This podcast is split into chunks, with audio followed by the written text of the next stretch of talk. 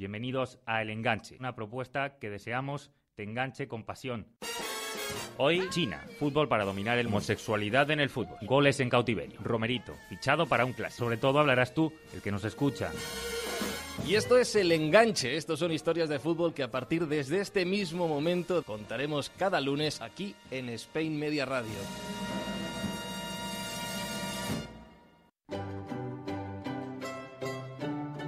La escóbula de la brújula. Dirige Jesús Callejo. Presenta David Sentinella.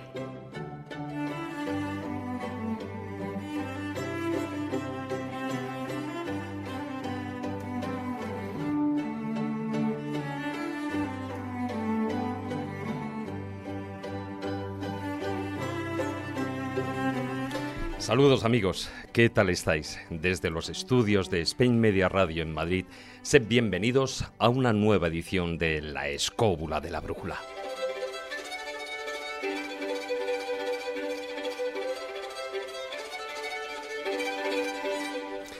¿Alguna vez habéis oído hablar de los gabinetes de curiosidades o de los cuartos de maravillas?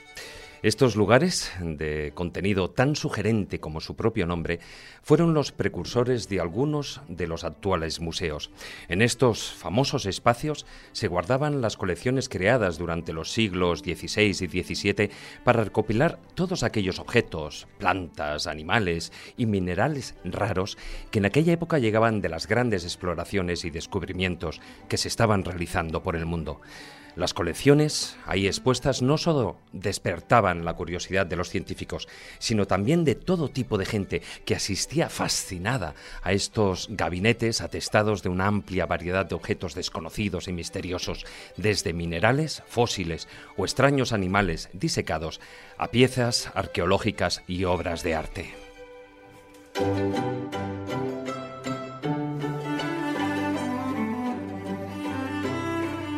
A lo largo del programa hablaremos de ellos y de algunas piezas que guardan especial curiosidad y misterio, y lo haremos junto a nuestro invitado, Raúl Alonso Sáez, coordinador de exposiciones del Ministerio de Educación, Cultura y Deporte.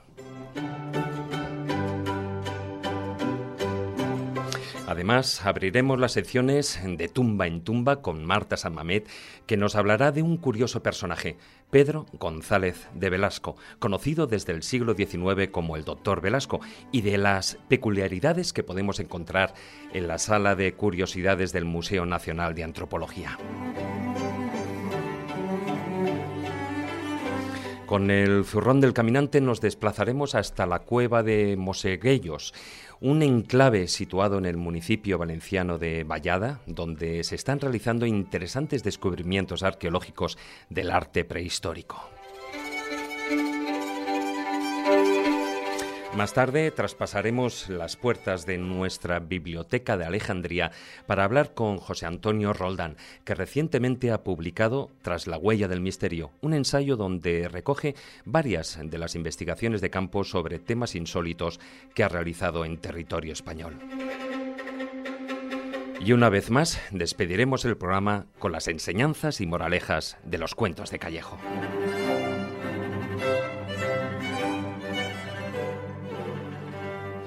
Ya sabéis que podéis mandar vuestros comentarios bien a través de Twitter en nuestro perfil escobuleros, también en nuestra página oficial de Facebook, La Escóbula de la Brújula, así como podéis encontrar también contenido audiovisual del programa en nuestro canal de YouTube. Dicho lo cual, y con la ayuda de Raquel Cordonier, que una edición más nos acompaña a los mandos de la parte técnica, ponemos en marcha nuestra particular escóbula, dispuestos a conocer las excelencias de los gabinetes de curiosidades, de esos cuartos de maravillas, de contenidos únicos. Así que, queridos escobuleros, comenzamos. Si quieres viajar a lugares con historia y sumergirte en los grandes misterios de nuestro mundo, la escóbula de la brújula.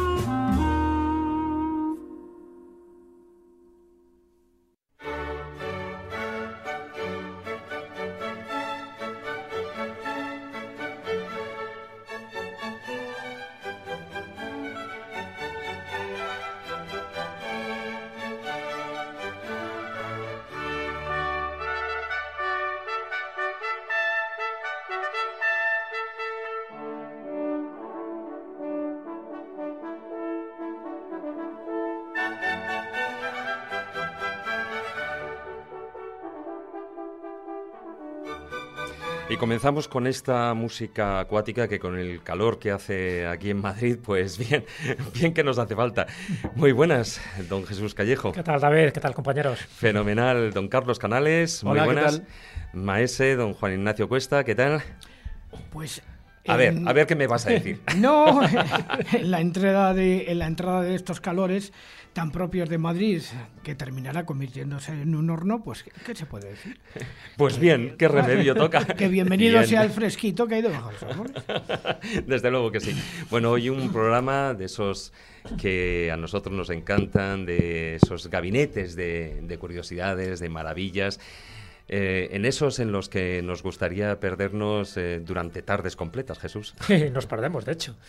Cuando podemos. Uno de los denominadores comunes que tenemos todos los que estamos ahora mismo sentados en esta mesa es que nos encantan los museos, pero no por el hecho en sí del museo. Ni por, el aire acondicionado que haya. Ni por el aire acondicionado, sobre todo en estas fechas, sino porque buscamos las rarezas. Yo creo que ese es el, antecedente de los museos, ya sabéis que son esos gabinetes, esos cuartos de maravillas. Y yo es verdad, yo confieso que cuando voy a un museo, en fin, me interesa todo, evidentemente. Si voy al Arqueológico de Madrid, al MAN, pues hay que ver las distintas estatuas, estelas, incluida la Dama de Baza, la Dama de Elche, pero luego voy a la rareza, es decir, a lo que normalmente no se fija nadie. ¿Por qué? Porque para mí eso es lo que da singularidad a ese museo y para mí también lo que hace que eh, valoremos esas piezas, esos opar, porque muchas veces son objetos fuera de su tiempo y de su espacio, en toda su intensidad. Y bueno, y lo he reflejado así en libros como La España Fabulosa, en un libro de arqueología que va a salir en breve. Hago todo un recetario de las piezas extrañas que puedes ver en los museos. No valoro si son auténticas o falsas, pero aquellas que desafían la ciencia, que desafían la historia. Bueno, y a mí eso me parece interesantísimo, pero claro, el origen de esos museos de ciencias naturales, el, origen de los museos de farmacia, el origen de los museos antropológicos y etnográficos está en esos gabinetes de maravillas y los de geología. Entonces, gente que le dio por recoger lo extraño a nivel exótico de animales, de piedras, de plantas, y gracias a eso, muchos por desgracia han desaparecido, pero gracias a eso hoy podemos tener muchos de los museos donde nos podemos deleitar y asombrar con muchísimos de estos objetos extraños, algunos de los cuales vamos a ir citando a lo largo del además, programa. Además, Jesús, que como tú bien dices, bueno, uno puede ir al MAN, o puede ir al antropológico, al de ciencias naturales, y por ir una vez eh, es que no has visto ni el 5% de lo que es el museo. Lo que merece la pena, o sea, eh, después de ese primer vistazo rápido y que uno se queda en ocasiones omnubilado con ciertas piezas, eh, muchas de ellas famosas ya, pero luego tiene que volver para, para, fijarse, como quien dice, en la letra pequeña, ¿no? En esas otras piezas que en ocasiones, por, por la brillantez y espectacularidad de otras, pues pasamos de largo de un, en una primera Pero por eso es bueno, por eso es bueno programas como este o libros como los que hemos escrito, porque señalamos con el dedo aquella pieza en la que te tienes que fijar, porque si no estás atento, si no tienes la información adecuada, puedes pasar delante de la vitrina y no enterarte de la misa a la media. Entonces yo creo que es bueno el señalar aquello que si a nosotros nos llama la atención, posiblemente también al lector, al espectador o en este caso al oyente le puede interesar también. Fíjate por poner solo dos ejemplos, eh, el MAN, el Museo Arqueológico de Madrid, tiene más de 900.000 piezas. No todas se pueden ver, es decir, hay mucho más en los sótanos que lo que puedes ver en las vitrinas. En el Museo de América, por ejemplo, hay 25.000 piezas, de las cuales solo se pueden ver 2.500. Entonces, de las pocas que vemos, en proporción, por lo menos fijémonos en los detalles, en las curiosidades, en las y y en los opar. En, todos los museos. En todos, absolutamente. Porque ya, si hablamos del, Prado o de otros, ya, ¿para qué vamos a hablar? Claro, pero Todo lo que hay por ahí. Cuando entras a una iglesia o entras a una ermita, pasa lo mismo. Y no solo de museos, sino de países. Por ejemplo, sabemos perfectamente, eso lo podría certificar Zayawas, que eh, si en Egipto no se excava más es porque no tienen dónde meterlo. No. Eso te lo aseguro. Porque el Museo del Cairo, los sótanos, aparte de que están atestadísimos, no saben ni lo que tienen, desgraciadamente. No, pero es que es verdad lo que dice Jesús. Eh, somos todos muy curiosos y la curiosidad es la causa y el nacimiento de este tipo de colecciones. De colecciones que realmente yo reconozco, creo que los que estamos aquí somos todos parecidos, que a mí van los museos frikis y raros. O sea, es que no puedo evitarlo. Es que van los extraños, los que tienen cosas diferentes y totalmente anómalas. Y al igual que creo que con Jesús con seguridad y con Ignacio también, creo que tú David igual, y como luego veremos, imagino que también nuestro invitado, me atraen muchísimo los sitios que están llenos de cosas inclasificables, extrañas y diferentes. Es verdad que los museos modernos sobre todo en el concepto más reciente, son más didácticos, tienen una función de enseñanza diferente, tienen una función ilustrativa, de, de- de educación distinta a los museos que a mí me han gustado de toda la vida, los auténticos museos de acumulación de, de objetos extraños raros y cuanto más Es friki que mejor. ya sabes que ahora se les llama centros de interpretación. Claro, pero es, que, pero es que eso no es lo mismo. Fijaos, por ejemplo, o sea, de los pocos museos de los que me siguen gustando de Madrid todavía, casi todos coinciden que me gustan museos de estilo muy antiguo.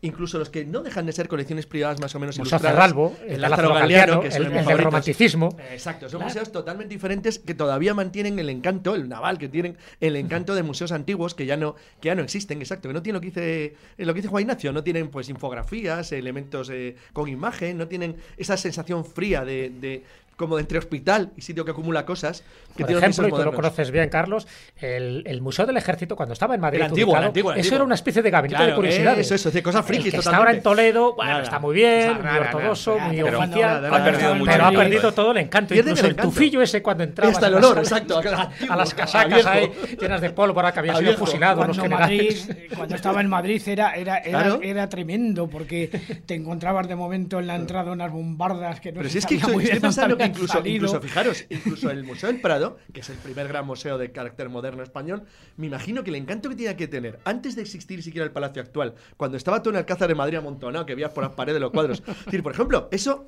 eh, hay un- una, una cosa muy curiosa, que casi nadie se fija, muchos de los cuadros, la- las propias meninas, es un cuadro de cuadros. Sí, sí. Porque gracias a las meninas se saben que sí, se sabe dónde estaba en el palacio gracias a los cuadros que aparecen dentro del propio cuadro de las meninas, que se conservaba en la colección real, que fue la base, la colección de los Austrias. Entonces, todas estas cosas que, que era una especie de acumulación de objetos curiosos y de, bueno, yo por ejemplo que me dedico a visitar todos los museos de autómatas del mundo que puedo, tengo una colección ya de 10 o 12 vistos y los he dividido en dos, autómatas raros, autómatas musicales, autómatas, es decir, con mezclados con juguete. Bueno, hay cosas absolutamente increíbles que realmente eh, no formarían parte. Es decir, bueno, ¿qué aprendes en un museo? Nada. De eso es nada, nada. Simplemente un gabinete, aparte de película de terror casi todos, es un gabinete De muñecas diabólicas. bueno, en cierto modo, tu casa y la mía tienen un punto también de, de, de colección caótica de cosas y de objetos Bueno, amontonados. la mía es tremenda, eso sí, nada más entrar está llena de amuletos y talismanes por si acaso. Por si acaso, Todo ¿no? lo que te puedes No, pero encontrar. fíjate- Y, y también para que no te echen de casa. Pero fíjate, pero fíjate que habéis citado el tema de los oparts en los museos y ahora mismo eh, el tema de los autómatas.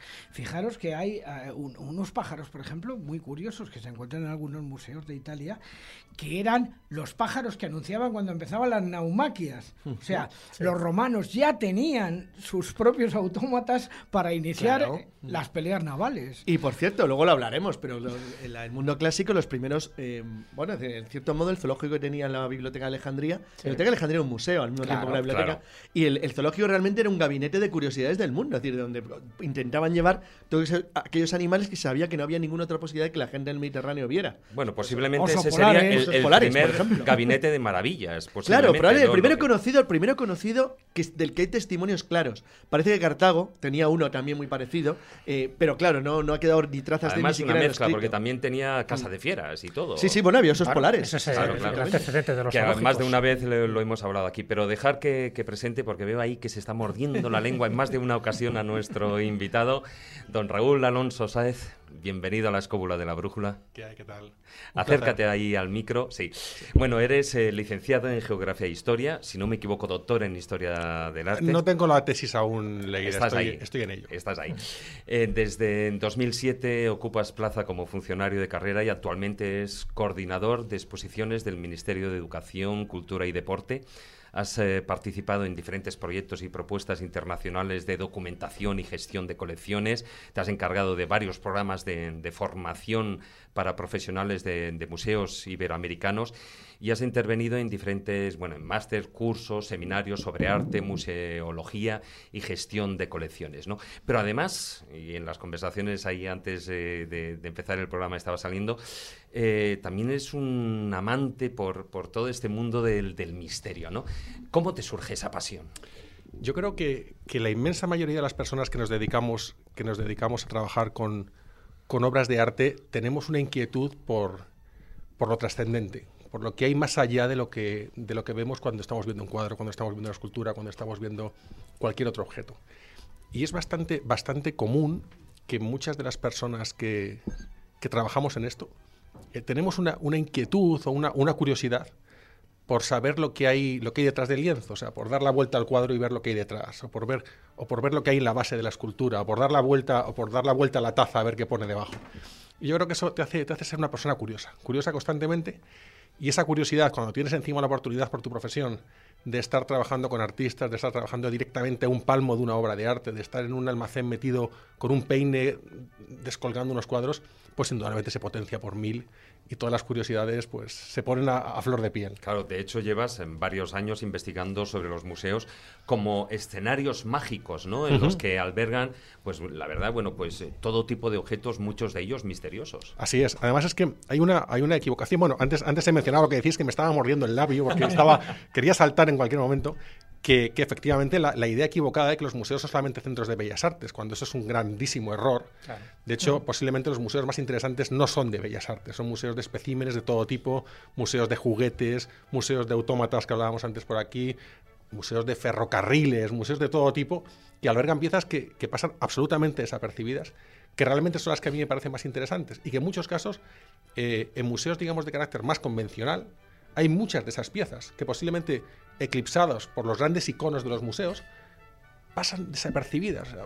puedes pasar por allí 20 veces y, la, inmensa mayoría de los visitantes no pararían nunca en esas piezas. Que por eso son interesantes este tipo de, libros, publicaciones, iniciativas para, lo que decía antes Jesús, poner el dedo encima de esa pieza. Claro, además, eh, sobre muchas de estas piezas ya no solo es la pieza en sí, sino la historia que hay detrás y que a lo largo del programa hablaremos, la historia que hay detrás del descubrimiento, del hallazgo, del, de, digamos, el traerlo a estos museos que, por ejemplo, tenemos aquí en España, etcétera, etcétera. Hay toda una historia eh, que merece mucho la pena, tanto más que la propia pieza en sí. A veces teñido de sangre. Claro. El problema, que tiene, el problema más grande que tienen los museos es que eh, generan una enorme e inevitable descontextualización. Las piezas que tú ves allí están descontextualizadas, es decir, están fuera del contexto para el cual estuvieron hechas. Lo cual hace que como no tengas una serie de elementos que te guíen sobre el significado de esas piezas, lo pierdes. Y lo que es peor, no es que están descontextualizados, es que son máquinas de secularización. ¿Qué quiere decir? Descontextualizar es sacar del contexto. Secularizar es dar al off. O sea, es apagarlas. Entonces, tú muchas de las piezas que ves allí están apagadas, están secularizadas, en muchos casos han perdido em, la capacidad mágica, comunicativa, trascendental. La han perdido porque no están ni en el lugar para el que estaban eh, concebidas, ni, ni, hay ninguna información que te hable del por qué estaban hechas allí. Generalmente la información que hay en los museos es referente a aspectos formales, a características técnicas, estéticas y demás. por, lo tanto, por lo tanto, están absolutamente desactivadas. Entonces, lo que ocurre es que, que, esté secularizado no quiere decir que sea imposible volver a dar al botón del, del, del on. Se puede dar al botón del on. Y no hace falta tocarlas ni hace falta subirse encima de ellas con una pequeña información y poniéndose a pocos centímetros de esas piezas, se encienden. Interesante, porque estás hablando un poco de que son piezas muertas y hace falta darlas viveza. Hace falta dar el interruptor para que adquieran vida, pero para que adquieran vida hay que conocer su historia. Por desgracia, muchas de estas piezas, cuanto más raras y más insólitas, menos documentación tenemos. Y cuántas veces lo habrás visto tú que pone pieza votiva, ¿no? objeto oferente, es decir, que es no decir nada. Como mucho te pone el siglo o la cultura a la que pertenece, pero no te dice para qué servía, cuál era su finalidad. Por ejemplo, hemos hablado de Egipto, cuando tú vas al Museo Arqueológico de Egipto sí que encuentras multitud de objetos que no sabe muy bien para qué eran y que luego sirven para la especulación. Por ejemplo, el famoso pájaro de Saqqara, ¿no? que si realmente es casi, casi un, objeto de aeromodelismo donde incluso podría servir ¿no? para, para volar y que indicaría que ellos tenían conocimientos bueno, pues más o menos sofisticados de cómo hacer planear este tipo de objetos. O cuando ves una especie de plataforma, algunos dicen que es un volante de alguna nave extraterrestre y otros ven que es la base de, pues para colocar una vela o cualquier otro objeto. Por eso digo que muchas veces el descontextualizar, como tú bien dices, sirve también para la especulación. Sirve en algunos casos para generar más imaginación y más fantasía, pero también para desviar a lo mejor eh, la función ritualística o no que tenía ese objeto. yo en ese sentido también creo que es interesante eh, señalar que en muchos casos eh, el personal técnico de los museos conoce, conoce estas historias y conoce estos significados, pero de un modo voluntario, pues son parte, es una parte del discurso que pues, se aparta, se aparta y, se opta más por una, como os decía antes, por una, por una explicación de carácter mucho más formal y realmente la, explicación de un, de un, modo más esencial queda apartada. En muchos casos, pues porque a lo mejor no se le quiere dar al museo bueno, pues quizá un tinte de un, de un tipo u otro. ¿Se le quiere quitar misterio a estas sí, piezas? Sí, yo creo que sí. Dicho yo- de una forma creo- clara, Sí, yo creo que si hay algo que rechina los dientes por la datación o por la función o finalidad, ¿se le quita misterio? Sí, y además, eh, yo creo que además una cosa que es, que es interesante es que, en primer lugar, la información que se da es una información, información eh, formal. Pero cuando con el paso de los meses, el paso de los años, las cuestiones de los visitantes, de las publicaciones, de, de los investigadores, van poniendo cuestiones encima de la mesa, es relativamente común que vas de día al museo y la pieza está en los almacenes. Porque ya es una pieza que es incómoda. Es incómoda. Y entonces, eh, a mí me llama, o sea, me llama la atención negativamente que cuando algo es incómodo, directamente, en vez de generar un, generar un debate en torno a esa pieza, porque tampoco hay por qué ser fantasiosos ni inventarse nada, que a mí no me gusta inventarme nada, a mí me gusta ceñirme al documento, ceñirme a la pieza, ceñirme a la investigación, ¿por qué no generar una investigación en torno a ella en vez de coger la pieza y retirarla porque se está convirtiendo en algo incómodo?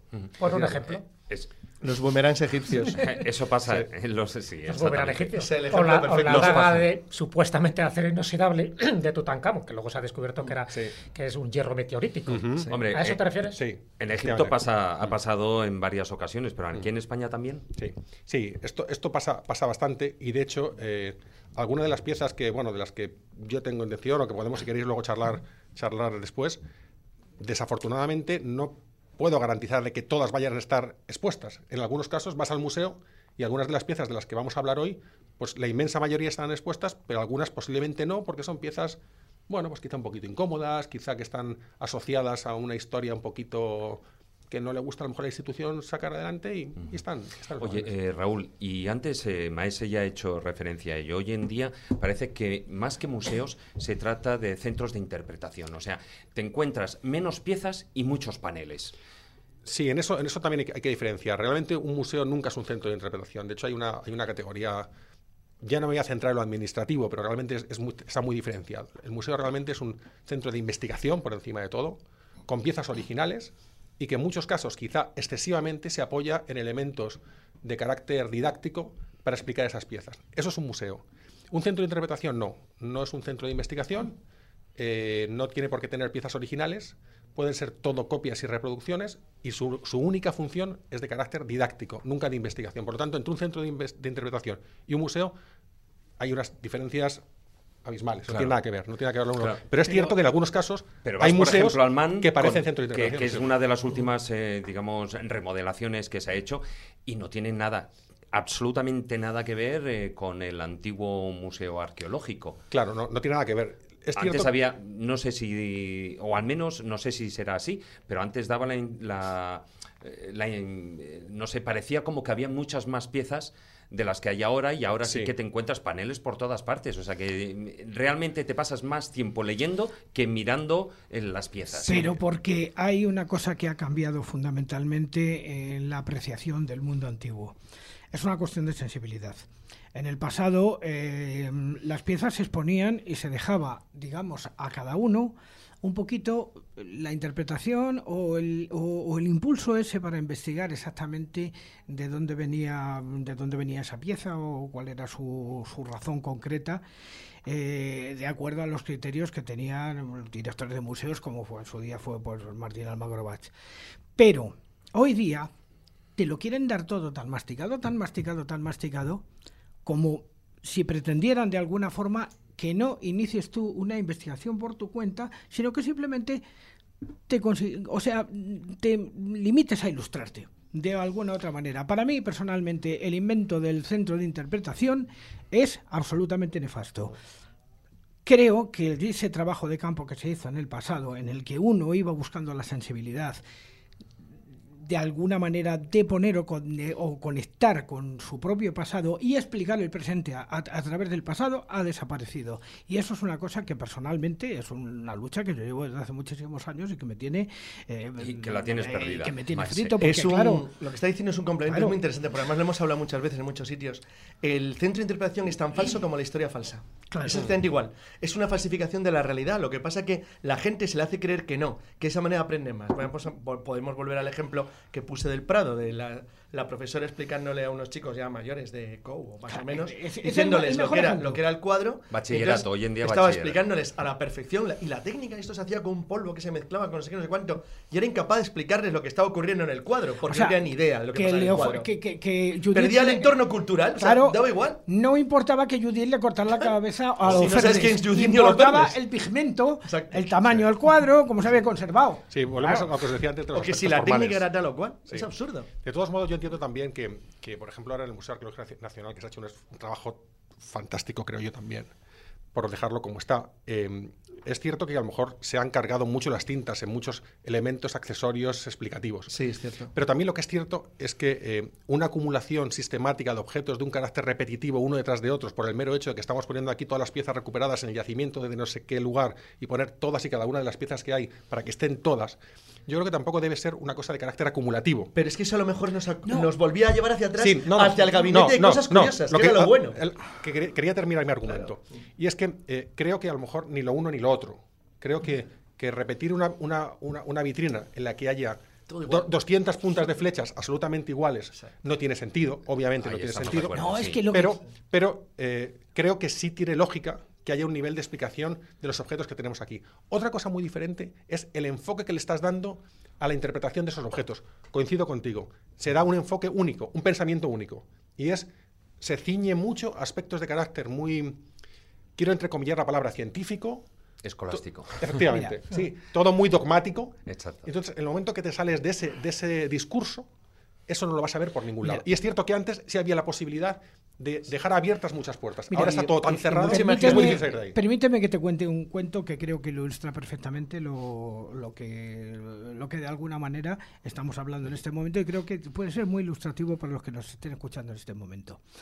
Eh, en el pasado, en el pasado eh, un viajero, un viajero que venía del mundo de Asia llegó al Tíbet. Y entonces iba con un reloj de pulsera en la mano y se presentó delante de un lama que posiblemente no había visto tal objeto en su vida. Y nada más presentarse delante de él, hombre, me han dicho que usted es un hombre santo. El lama le miró y dijo, muy bonito lo que lleva usted en la mano y tal. eh, me sirve para esto, bla, bla, bla, bla, bla, bla, bla, bla, bla. Bueno, pues con los museos, y le describió exactamente cómo funcionaba un reloj y para qué servía. Esto, si lo extrapolamos al tema de museos y esas cosas, es que uno tiene también que saber de las piezas que uno está viendo, saber darse cuenta exactamente a qué corresponden y qué parte de sí mismo pertenece a esa pieza. Hace pocos días, por ejemplo, la escóbula de la brújula, con una de nuestras excursiones famosas, salimos a, a Calatrava la Vieja, eh, al castillo que tiene tanta historia y estas cosas. No importa mucho lo que vimos porque estaba todo bien, o su centro de interpretación, y estaba todo perfecto. Pero la gente estaba pisando piedras de cerámica árabe, sí, piedras de cerámica ibérica incisa, piedras de cerámica campaniforme y no se estaban dando cuenta de ello. Eh, yo, afortunadamente, sí, les estoy explicando, mira, mira, todo esto que estás pisando es esto, es lo otro, es lo de más allá. Y no había ningún sitio, ni un lugar donde se dijera, esto es esto, esto es esto, esto es esto, pero ni siquiera el poder contemplarlo. ¿Por qué? Porque de alguna manera los aspectos comerciales han podido con los aspectos didácticos. Yo sé que esto es herejía pura y dura, pero bueno, es la, la verdad de lo que está sucediendo. Mire, ahora mismo eh, el museo, y no quiero tampoco entrar en, en- en- en marcar las diferencias entre un centro de interpretación y un museo, pero el museo, la diferencia fundamental es que te enfrenta al original. Y lo que es indudable es que la parte emotiva, por muchos esfuerzos que quieras hacer, te lo va a facilitar el original. Y eso, cuando realmente tienes la posibilidad, aunque no leas la cartela, aunque no hagas nada, pero te pongas a unos centímetros de una pieza original, potente como las hay, y vayas con los ojos un poquito abiertos y con, y con la mente un poquito abierta, esa parte emotiva sí la vas a captar. ¿Pero por qué? ¿Pero por qué sucede eso? ¿Por qué? Porque la, parte, porque la pieza original tiene una energía que no tiene la pieza copiada. Claro. Durante muchísimos años, tú sabes, por ejemplo, que en el MAN se ha estado enseñando una réplica de la Dama de Elche. Porque la Dama, la original, había que tenerla. Bueno, durante muchos años no es exactamente así. Eh, hubo, hubo una réplica de la Dama de Elche cuando la Dama de Elche no estaba en España y estaba expuesta en el MAN. No, y, y una vez, y una vez en España, mira, yo cuando estuve haciendo una historia que no voy a contar ahora porque es muy larga sobre un himno real y unas cosas así, la pieza original estaba en los sótanos y ahí la copia estaba, que era la que podía ver la gente. Y un tal profesor, un tal eh, John F. Moffitt, empezó a sospechar de que no se enseñara la pieza original porque seguramente la pieza original era falsa atribuyéndosela a un relojero valenciano que se En cualquier caso, aunque se viera una copia, si era falsa, era falsa. Pero lo que es cierto es que también en eso no voy a. Quiero también dejar bien claro que hay mucha mucha leyenda urbana con respecto a que se están exponiendo eh, copias y demás. Ahora mismo yo puedo certificar que los museos españoles, ahora mismo, las piezas que se exponen como originales son originales y las que son copias, que precisamente antes, antes, de empezar la grabación del programa hemos, estado hablando de algún museo que expone algún facsímil, claramente, pone, claramente indica que es un facsímil y es que no hay ningún problema por indicar. O una recreación moderna, sí. sí, me refiero que pones, es, ¿verdad? Poner facsímil, no te engañan. Por eso, que no te engañan. O sea, que cuando tú estás en yo puedo asegurar que cuando tú estás en el Museo Arqueológico Nacional viendo la Dama de Elche, estás viendo a Elche, no estás viendo Y si vas al Museo de Berlín, ¿estás viendo realmente el busto de Nefertiti? claro. Yo no lo he colocado ahí. Sí. Yo no Hay mucha polémica alrededor de Sabes que va con trampa la pregunta, Raúl. bueno, pues esto sirva de, de, anticipo a lo que luego iremos hablando, pero ya con piezas y viendo los misterios o las curiosidades que encierran algunas de ellas. Ahora vamos a dar paso a las secciones.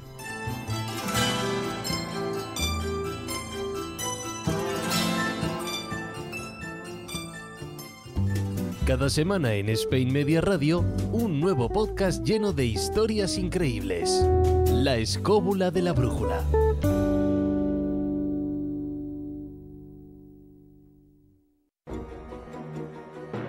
De tumba en tumba.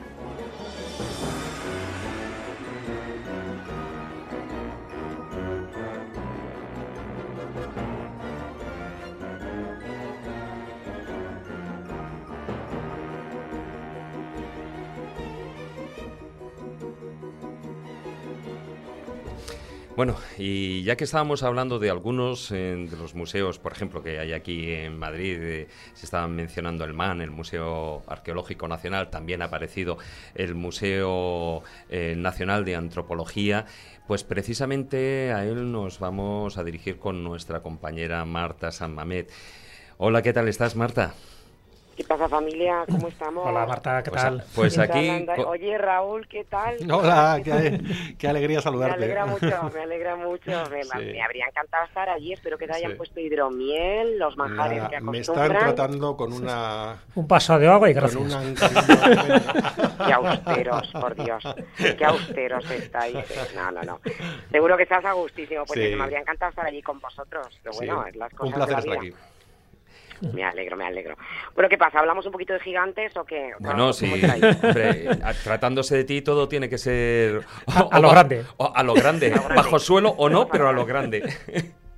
Bueno, hay un gigante, de todas maneras, a ver, yo, yo digo a los escobuleros que se metan en iBox porque eh, Raúl tiene unas conferencias estupendas, divertidísimas, y en una de ellas habla precisamente del, del Museo Nacional de Antropología, que a él le encanta.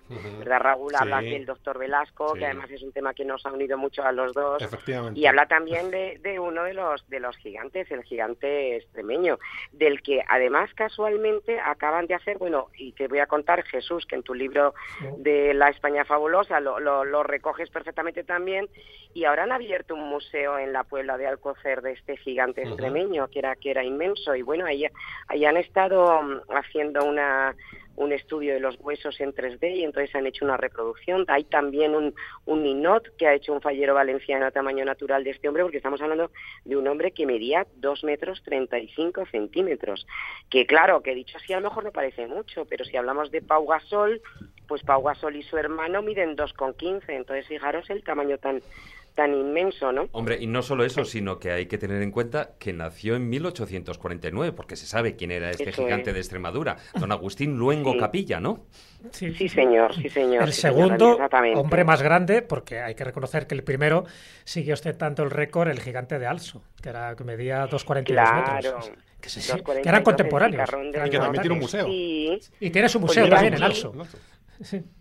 Tiene su museo y además es interesante porque de él han conservado pues eh, algunos algunos elementos, no han conservado sus botas, que claro llama muchísimo la atención, que además han hecho una reproducción en, bronce, la silla donde se sentaba. Entonces, estos dos, el chicarrón del norte y el chicarrón extremeño, tienen una vida muy parecida, ¿no? Hay un tercero que es que es el que, que, he investigado yo, que me ha hecho mucha gracia, los contaré, pero tiene una vida parecida en cuanto a la dureza y a la tristeza de aquella época, porque claro, ambos dos eh, la única cosa que podían hacer para un poco ganarse el pan era exhibirse públicamente. Entonces, claro, había unos eh, circos que ahora cuestionaríamos mucho, pues seguro que lo estáis hablando en estudio, que claro, ahora a lo mejor nos inquieta incluso ver una momia, ¿no?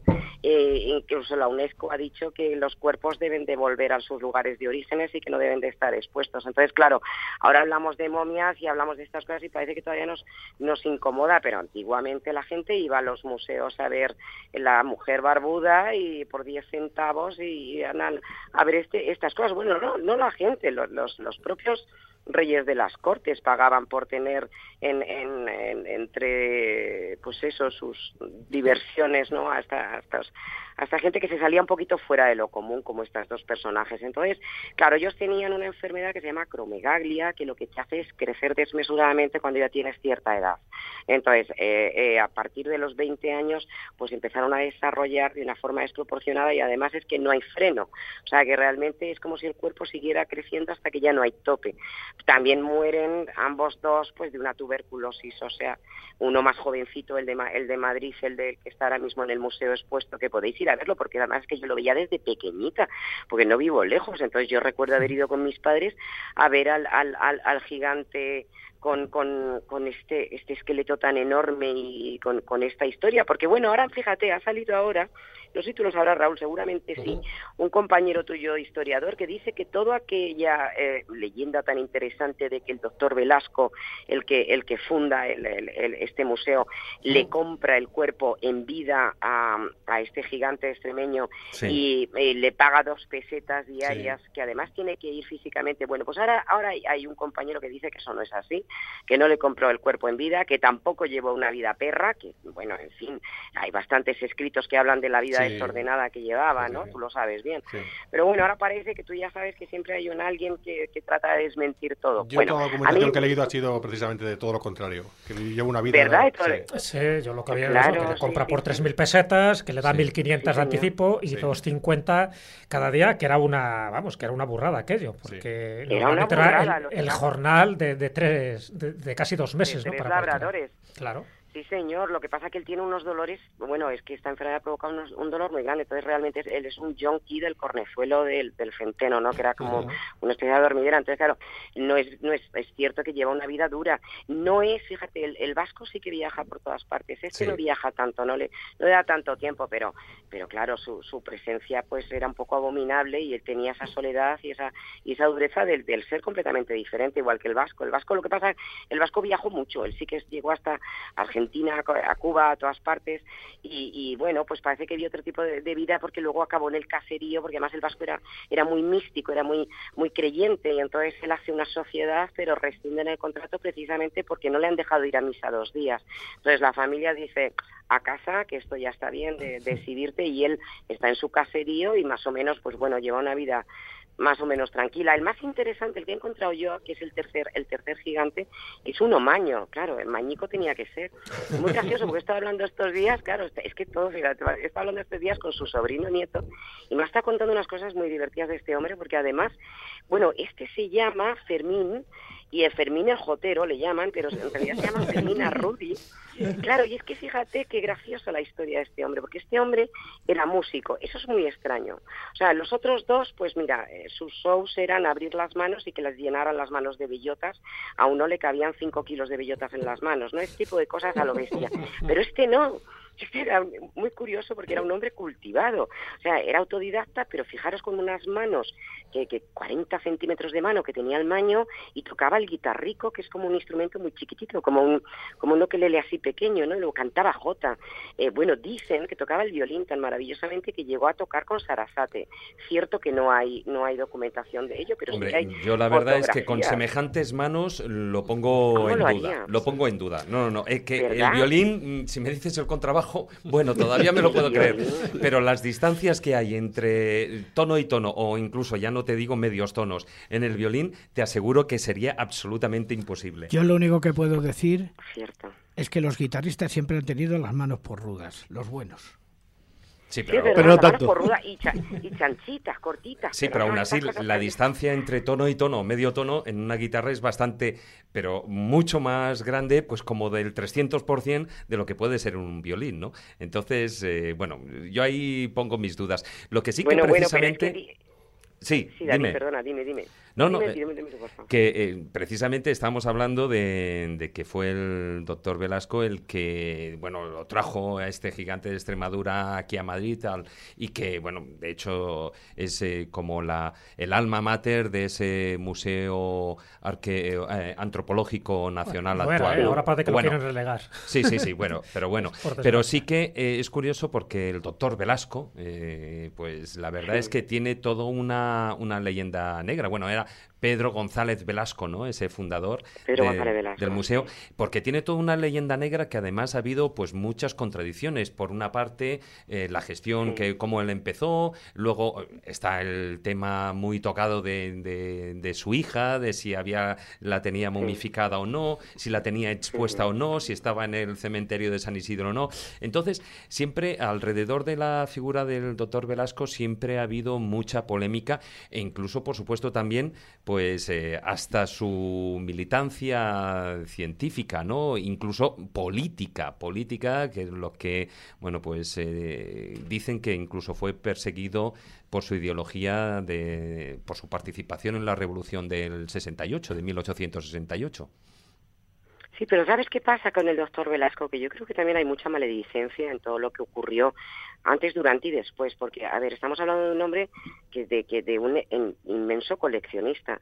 De hecho, gracias a, a su trabajo, a su esfuerzo, a arruinarse, porque realmente se arruinó, porque él compró muchísimas momias y, y, y trajo, bueno, hay una momia además que a mí me apasiona la historia, que Raúl también la conoce, que yo, fíjate, en mis sueños, porque se retiró en el 1970 y yo ahí tenía un año de vida, pero yo juraría que yo vi esa momia, que es una dama, es una maternidad, que es una mujer con un bebé en brazos, ¿no? Que esa momia ahora mismo está, que yo sepa, no está expuesta al público otra vez, no, lo sé, Raúl. Que yo no sepa, la han no, está expuesta. sacar. No, no está expuesta. Es la momia Chuchu, ¿no? Sí, la, de- sí. mujer con el bueno, a mí en me parece, Sí. exacto, la mujer, a mí me parece uno, uno de, de lo- de los grandes tesoros. Entonces, claro, eh, eh, en aquella época le, le machacaron mucho porque, fíjate, o sea, es, que es cierto que es verdad que él hace el desenterramiento de su hija, pero por otro lado, si nos, nos vamos un poco del- de, la parte personal y nos vamos a lo que era un científico, él había hecho millones de, de embalsamaciones. Entonces, para él realmente era un poco su obra, porque la- lo que hace con su hija es una maravilla porque después de 11 años de haber estado enterrada, la niña está en perfectas condiciones. Eso está documentado y eso es- está clarísimo todo lo que pasó, ha quedado escrito y es real que, que él lo hace. Pero claro, luego se le ataca con, esa, con ese toque de locura que le entra. Yo creo que hay muchísimo de leyenda, o sea, no, no, no, es que le llega a subir a la niña a un carrito y la pasea por el paseo del Prado. Pero yo creo que, bueno, pues posiblemente sí o posiblemente no, pero para mí son cosas anecdóticas. O sea, lo que deberíamos es un poco respetar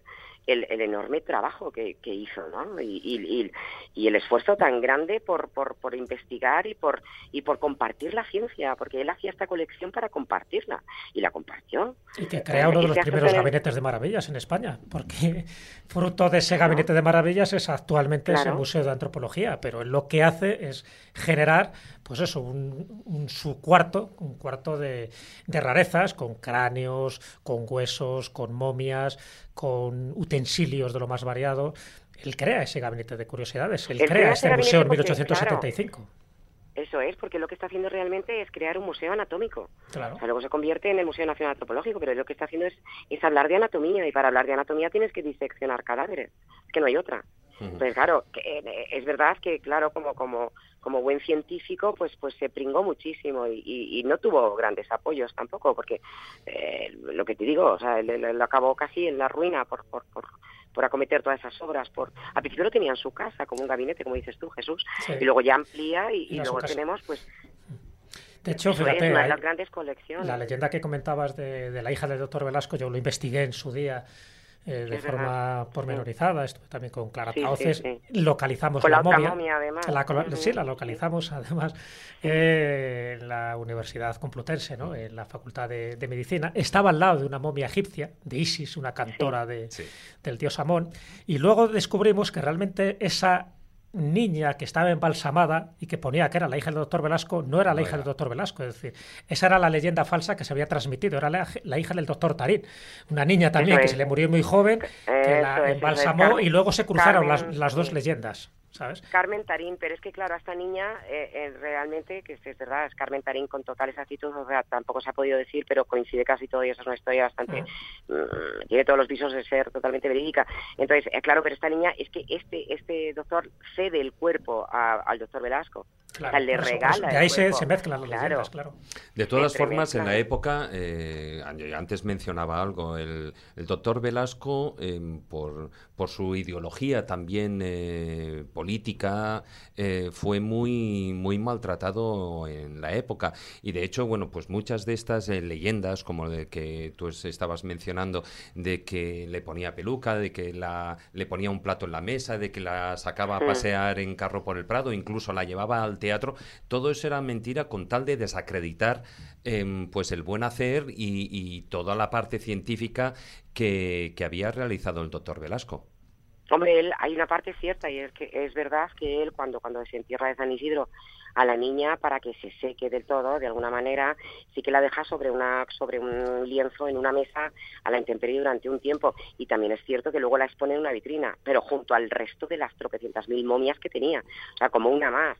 Que para un padre, eh, eh, pues a lo mejor eso le descolocara, pues posiblemente sí. O sea, yo no, no dudo que en algún momento pues se le fuera un poco eh, la cabeza y bueno, y, pudiera llegar a, ¿Por qué no ponerle una peluca? Si es que en realidad mm, la niña estaba totalmente eh, pelada, o sea, el pelo se le había caído.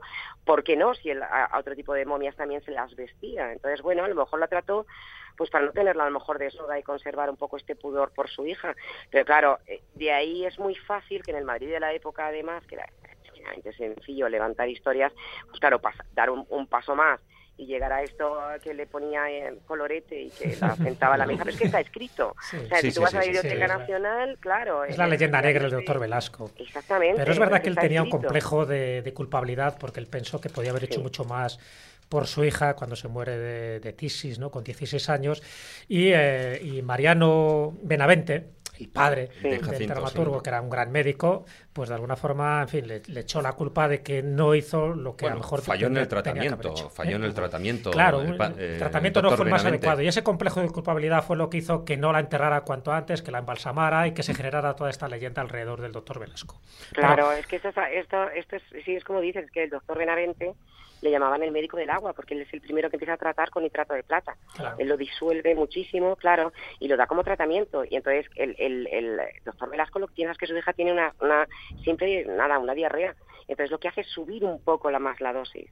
Subirla para curarla cuanto antes. Porque, claro, estaba aterrado de que la, la pobre Conchita le pasara algo. Claro, al subir tanto la dosis, lo que le provoca es una hemorragia interna. Entonces, claro, imagínate ya como médico no poder salvar a tu hija, sino que encima te hayas excedido, ¿no? Y, y- y- y- además, el doctor Benavente lo decía, cuando salía de la casa, decía, le va, la va a matar, o sea, Claro, como si por casi la va a matar. Entonces, Bueno, Es volviendo duro, al gigante, el dura. gigante extremeño, Marta, ¿hay uno o dos gigantes extremeños? Bueno, Apa- aparte del estás ahí con la... Pues mira, Jesús, es, verdad porque tú lo dejas ahí en, en- en tu España fabulosa. Pues mira, he estado enredando, pero pero es que tampoco consigo llegar más allá de donde has llegado tú. o sea, Claro, el boss es el boss. una cosa importante. si tú no has llegado más allá...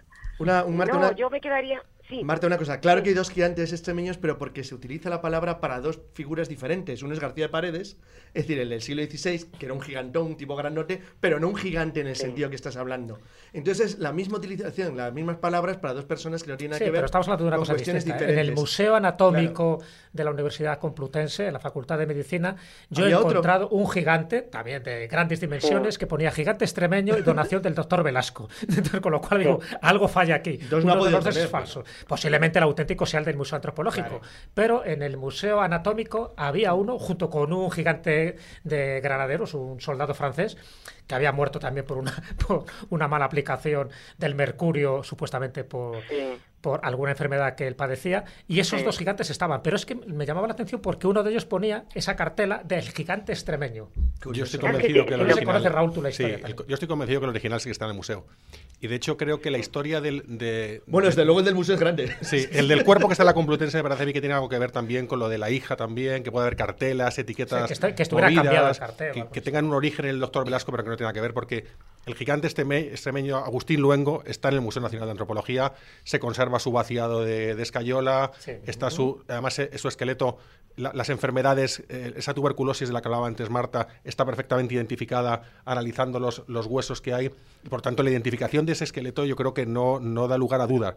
Otra cosa es que efectivamente en todo el proceso este de acumulación de especímenes que hizo el doctor Velasco a lo largo de su vida, pues también se interesara por quizá otra persona de gran altura que fuera posiblemente la que esté la que esté en la Universidad Complutense. De hecho, bueno, ya estamos hablando de la gran variedad de, cuerpos que, que estuvo manipulando el doctor Velasco. Eh, en los libros se habla de que, eh, bueno, además su propio discípulo Ángel Pulido escribió que, eh, bueno, parte de su ya eh, al final de su vida parte de su locura eh, o de su obsesión venía eh, a partir de haber analizado y diseccionado más de 8.000 cadáveres a lo largo de su vida. Sí, porque hay, hay una cosa que también había que tener en cuenta. El fenómeno del gigantismo en España ha sido más común de lo que parece. Lo que pasa es que no ha trascendido, de alguna manera. Yo voy a contar una anécdota en este sentido. Hace unos años llegué a un pueblo de, de Soria, Guadalajara, de la zona de, de Medinaceli. De la zona donde no va- nadie. Sí, en una zona poco Bueno, transitada sí, ¿eh? que se sí. llama Arbujuelo y que se encuentra a unos 10 kilómetros de Medinaceli. Bueno, pues entonces eh, todo el mundo en el pueblo mantenía el secreto entre todos ellos de que cuando se había hecho el campo de fútbol habían aparecido como unas 20 tumbas de seres que medían dos metros y medio más o menos eh, sus esqueletos y tal. Y que el dueño del campo los había mandado eh, recoger en una fosa y meterlos para que no le quitaran Tápalo, tápalo, que no se sepa. Tápalo. Eso suena Que a un gigante y un montón de gente que no eran gigantes, pero que se encontraban al mismo tiempo. No, Pero pero eso curiosa- significa que prima en este país el fútbol que la cultura. Pero curiosamente, a pocos kilómetros de allí, en Río de Gallo, nos vamos a encontrar un petroglifo en una roca, que ya lo he comentado en otras veces, de un individuo que mide más de 3 metros. Y un petroglifo posiblemente que tiene 2.500 años aproximadamente. Quizá el fenómeno del gigantismo o esas leyendas que nos vienen del pasado de los Gentiloac ¿eh? no están Los tan gentiles. desfundamentadas como parece. ¿Quieres, eh, Marta, quieres aportar algo más? No, me quedo pensando en lo que dice Maese. Y, yo es que creo que también tiene cierta, cierta, vamos a ver, o sea, gigantes lo sabía. Eh, lo que pasa que a mí lo que me sorprende es que ahora mismo pues no los haya. ¿Sabes? Esas son las cosas que te, que te llaman la atención, porque ahora mismo los hombres más, más altos, eh, pues los tenemos perfectamente documentados y son cuatro en el mundo y, y la mayoría pues se dedican a, a jugar al baloncesto, ¿no? Entonces, a mí sí que me llama la atención que haya, que haya ese tipo de personajes, ¿no? Sí que, y por ejemplo que haya tan pocas mujeres gigantes, o sea, porque realmente he encontrado una, pero realmente era una niña, la que está en el Museo del Prado pintada por Carreño, ¿no? Que no era gigante en cuanto Sí, a altura, Eugenia, en cuanto a la altura, gigante ¿no? Eugenia. Efectivamente. Eugenia, la gigante Eugenia, Sí, claro. sí. Entonces, eh, no sé por qué ese tipo de mujeres, pues sí, hombre, en Boston, en el circo este que te cuento, había una que además la querían casar con uno de los nuestros y parece que la cosa no salió, no se entendieron entre ellos, cosas de tan, tan- tan- demasiado parecidos, pienso yo. Mm, El Llegó a caso tiempo que Barnum, que si me- no. Sí. Claro, entonces, ¿no? De todas formas, Marta, hoy en día yo creo que, bueno, las nuevas generaciones, eh, si hubieran nacido como 40 años atrás, serían todos de gigantes. No sé si por el tipo de alimentación, posiblemente, pero o porque la, la raza, bueno, pues va, va dirigiéndose hacia un estilo, digamos, de, de, de vida eh, que no tiene nada que ver con el de antaño, pero hoy en día es que cualquier chico de 17, 18 años casi te llega a los dos metros, o sea, en la inmensa mayoría. Sí, Raúl, no, no, y, y te, y- y, perdona, y te digo además que es duro porque yo creo que mm, la altura es incompatible con la gravedad. O sea, yo no sé en otro planeta, pero aquí totalmente, es verdad. O sea, yo veo a la gente más alta y son las que más toñas se pegan, ¿no? Y hay, que están más chisposos, tiene que agacharse demasiado. Raúl, que querías- demasiado. Sí, que yo creo que con respecto también al tema del gigante extremeño que estabas hablando tú antes, un aspecto muy interesante que además eh, yo creo que pasa bastante desapercibido es que cuando el doctor Velasco con- se hace con el cuerpo, eh, hace tres, tres piezas, por llamar de algún modo. El esqueleto por un lado, el vaciado y con la piel hace un cuerpo disecado. Que además del cuerpo disecado del gigante extremeño hay fotos.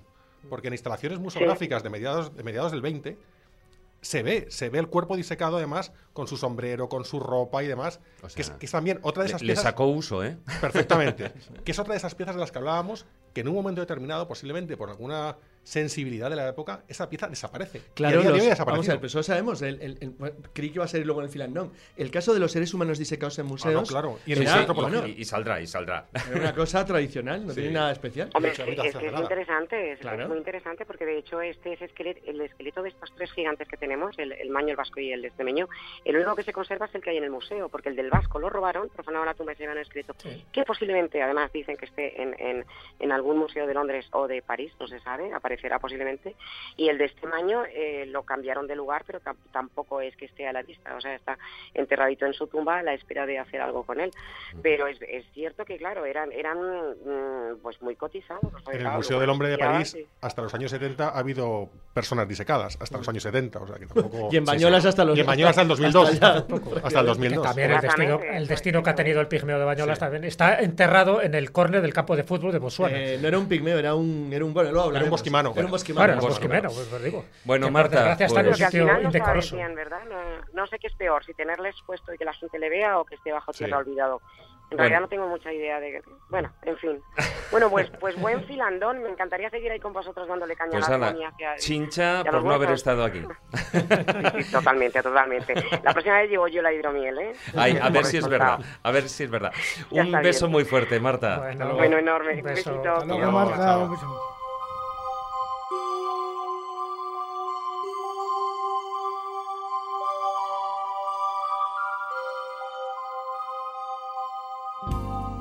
La escóbula de la brújula. Dirige Jesús Callejo. Presenta David Sentinella.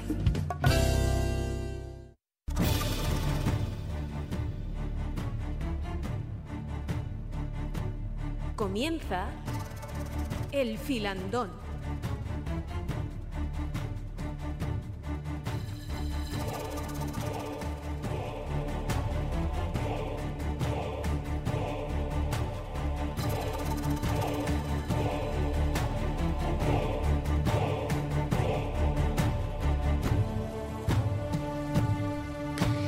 Y empezamos el filandón, o bueno, casi casi lo continuamos, pero ya vamos a hablar de algunos casos más concretos, como estábamos haciendo con, la, con nuestra eh, colaboradora, con Marta San Mamet. Precisamente en, en la sección ella ha mencionado una, una momia, una momia con, de una mujer con un bebé en brazos, conocida, bueno, Raúl, como la momia Xiu Xiu, que está en el Museo Antropológico. Sí.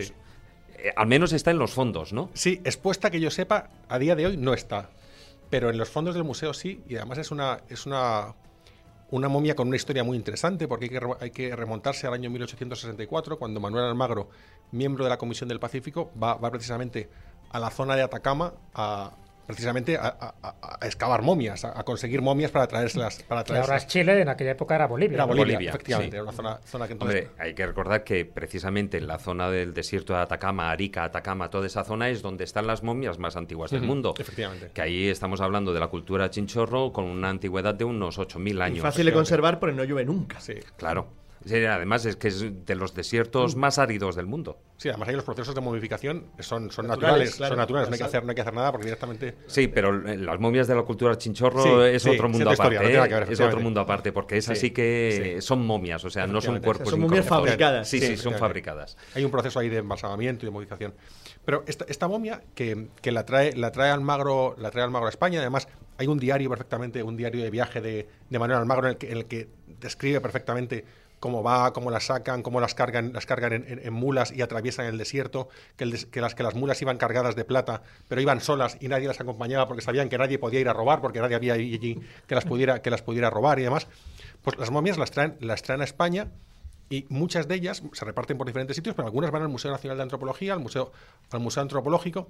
Y esta momia en concreto era una que él en su diario detallaba que había una que, que- que le resultaba especialmente espeluznante. Además es que la palabra espeluznante él la recoge en su diario, porque decía que era una momia en la que una mujer, con, con- con la cabellera perfectamente conservada, con las trenzas que le caían por encima del pecho, eh, tenía, tenía en su regazo cogido a su, a su bebé. Posiblemente tuvo que morir de parto, o me imagino que sería algo así. y la, y la, y la joven mujer fue, fue enterrada o, sufrió un proceso de momificación según el cual ella estaba con, con, los brazos, con los brazos agarrando a su bebé y con las rodillas encogidas pegadas, pegadas al pecho. La momia se trae, se trae a Madrid, está expuesta hasta los años 70. De hecho, hay fotos, como las que hablaba antes del, gigante extremeño eh, naturalizado, hay fotos también de instalaciones museográficas de mediados, de, mediados del 20 en los que se ve perfectamente las vitrinas en las que estaba la momia. La momia junto con otros objetos traídos de la Comisión del Pacífico, estaba la momia expuesta y por algún motivo que se desconoce, posiblemente muy relacionado con lo que hablábamos también antes, en los años 70 la momia desaparece de la, de la exposición permanente del museo y ya no solamente es que desaparezca de la exposición permanente del museo, es que desaparece de los fondos del museo. Se le pierde la pista a la momia. Y no se vuelve a saber nada más de ella, no se escribe sobre ella, no se investiga sobre ella, no hay referencia de que se haya hecho ningún tipo de tratamiento de conservación, de investigación, nada. La momia desaparece. Y hace unos años, el personal técnico del museo, una de las, de las técnicas del museo... Patricia Alonso. Efectivamente, pues resulta que moviendo objetos y demás detrás de un armario, moviendo unas telas, se encuentra con la gran sorpresa que se encuentra con la momia. Allí, escondida, eh, esquinada en cualquier sitio, está la momia. Que además hay una coincide con una polémica sobre la conservación de las momias, sobre el estado de conservación de esas momias, sobre los procesos a los que se está sometiendo esas momias para que estén conservadas y también sobre si una momia en esas condiciones debe estar en un museo, se debe restituir al lugar de origen, debe pasar a otra institución. Es decir, se abre un debate ya sobre la conservación y, el cuidado. el cuidado. el cuidado. claro. reclamar, ¿no? Efectivamente. Porque, claro, ahí hay conservación, el cuidado y luego el respeto. Efectivamente. El respeto. Claro, porque... Pero es que se extrajeron 37 momias, si no recuerdo mal. Esta es una de ellas. ¿Dónde están las otras 36? Claro, algunas, algunas están en el, Museo Nacional de Antropología y otras están repartidas por otros museos. El que en el de Reverte Coma también había. También había, efectivamente. En ese ¿Eh? hay también otro museo rarísimo de curiosidades. Sí. En ese también hay otras, hay otras cuantas. Y es cierto que siempre el argumento que un museo tiene para conservar una, una, una momia en sus, en sus colecciones es precisamente el argumento de la conservación que estás garantizando la conservación de, la momia, eh, la correcta eh, exhibición, la investigación constante sobre ese fondo.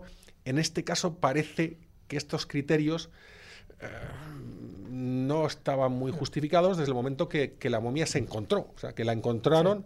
que no está expuesta y ahora mismo también, en este momento, como os decía antes, no me consta que esté, que esté expuesta, pero sí quiero creer que una vez que ha estado, digamos que redescubierta, la momia debe estar conservada en este programa el director del museo antropológico debería debería exhibirla porque además me parece que es una rareza es una curiosidad porque es totalmente diferente a las momias de Atacama que se encontraron donde la postura es más fetal es distinta y está la ternura no el cariño que desprende pues es único. Además es que eh, en este museo del que hemos del que antes Marta hablaba contaba todo el tema del, gigante del doctor Velasco y demás eh, también la historia precisamente esa historia eclipsa algunas piezas.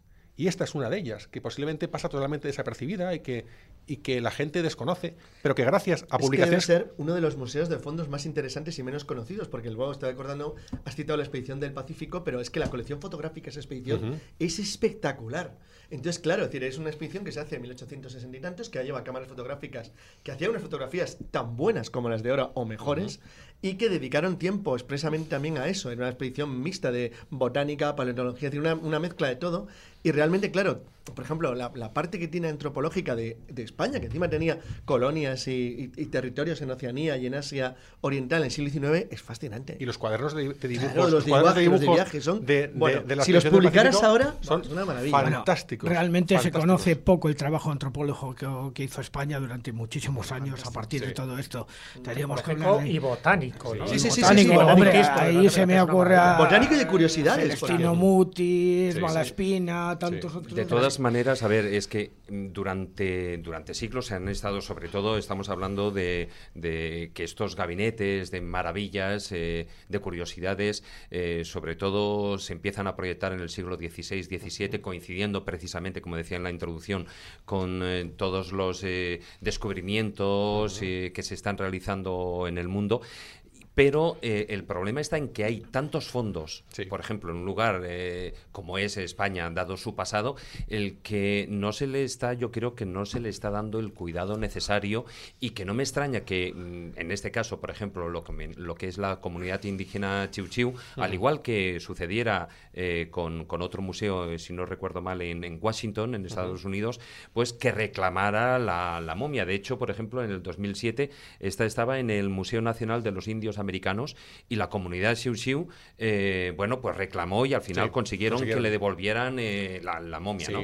Em, ¿Tú crees que este tipo de objetos debería hacerse, sobre todo cuando no se tiene en, digamos, en un lugar eh, como se merece Claro. y con el cuidado y sobre todo el respeto? Sí, claro, yo, yo entiendo perfectamente que cuando hay un, un criterio de conservación de la momia, es un criterio de peso, para decir, oye, aquí se está conservando en unas condiciones en las que quizá en su lugar de origen no se puedan cumplir. Y eso sí- pasa con muchas momias de Sí, Egipto o de sí. Perú, etcétera. Pero siempre y cuando en el lugar de origen se pueda garantizar las condiciones de conservación de la momia y siempre y cuando en el lugar en el que están ahora mismo no se puedan garantizar las, las condiciones de conservación, indudablemente habría que reflexionar sobre ese, sobre ese aspecto. Yo tampoco ahora mismo puedo, puedo afirmar aquí que no se estén cumpliendo las condiciones de conservación sobre la momia. Estoy convencido que una vez que la momia fue redescubierta, se ha reestudiado, se ha publicado y se ha hablado de ella, quiero creer y entiendo que el museo tiene que estar trabajando con ella en unas condiciones ahora mismo diferentes a las que tenía. Pero indudablemente es el argumento de peso que tiene el museo. Si este argumento se tambalea, ya no queda tan Claro. claro, que se pueda quedar aquí. Es un problema porque, bueno, por ejemplo, antes mencionaba Jesús uno de, para mí, de los grandes museos eh, de estos gabinetes de maravillas estupendos que hay, y, y absolutamente menospreciado, que es el de Reverte Coma, el que está en la Facultad de, de Medicina, si De no Medicina, me equivoco. No sé si sí, medicina sí, o de farmacia. Medicina. No, no, sí, el de Medicina. farmacia ese también es un También es chulo, de- el de de farmacia El de sí es de el de está muy bien. de Pero- unicornio con los Sí, vestuarios. sí, sí, es sí, la carne de momia también, ya que estamos hablando de ello. Pero precisamente eh, el problema es que debido a todos estos fondos también estamos hablando de que son necesarios otro tipo de fondos, en este caso económicos, para poder mantener todo eso. Efectivamente. Antes, antes hablábamos de la diferencia entre un museo y un centro de interpretación. Y precisamente el museo es un centro de investigación y de conservación. O sea, es, un, es uno de los elementos garantes del patrimonio, del patrimonio que hay en cualquier país. Con lo cual, el museo garantiza el paso a las siguientes generaciones de los bienes que están albergados en él. Sí, pero tú sabes que en muchísimas ocasiones no solamente la labor museística es propia de, de- de un gobierno, de un estamento oficial, sino muchas veces eh, también son las, las aportaciones particulares. Es- eh, un caso muy concreto, digamos, de una gran aportación particular sería el Museo Cerralbo, por ejemplo, porque el Marqués de Cerralbo fue eh, no exactamente un científico, pero sí un gran coleccionador de cosas y tal, y eso le convirtió en científico precisamente por las Pero, cosas que fue encontrando. Fíjate, ¿no? aparte del cerrado, también hemos mencionado antes el Lázaro Galdiano, que son colecciones privadas. Claro. Sí. Hay una cosa muy bonita y es que, sin embargo, por eso yo creo que se tenía que retomar como una categoría diferente. O sea, dentro de un concepto museístico moderno de cuidar las piezas y que no se estropeen y que tengan una cierta garantía de calidad y de seriedad sobre el tratamiento, volver a la idea del gabinete de cosas curiosas.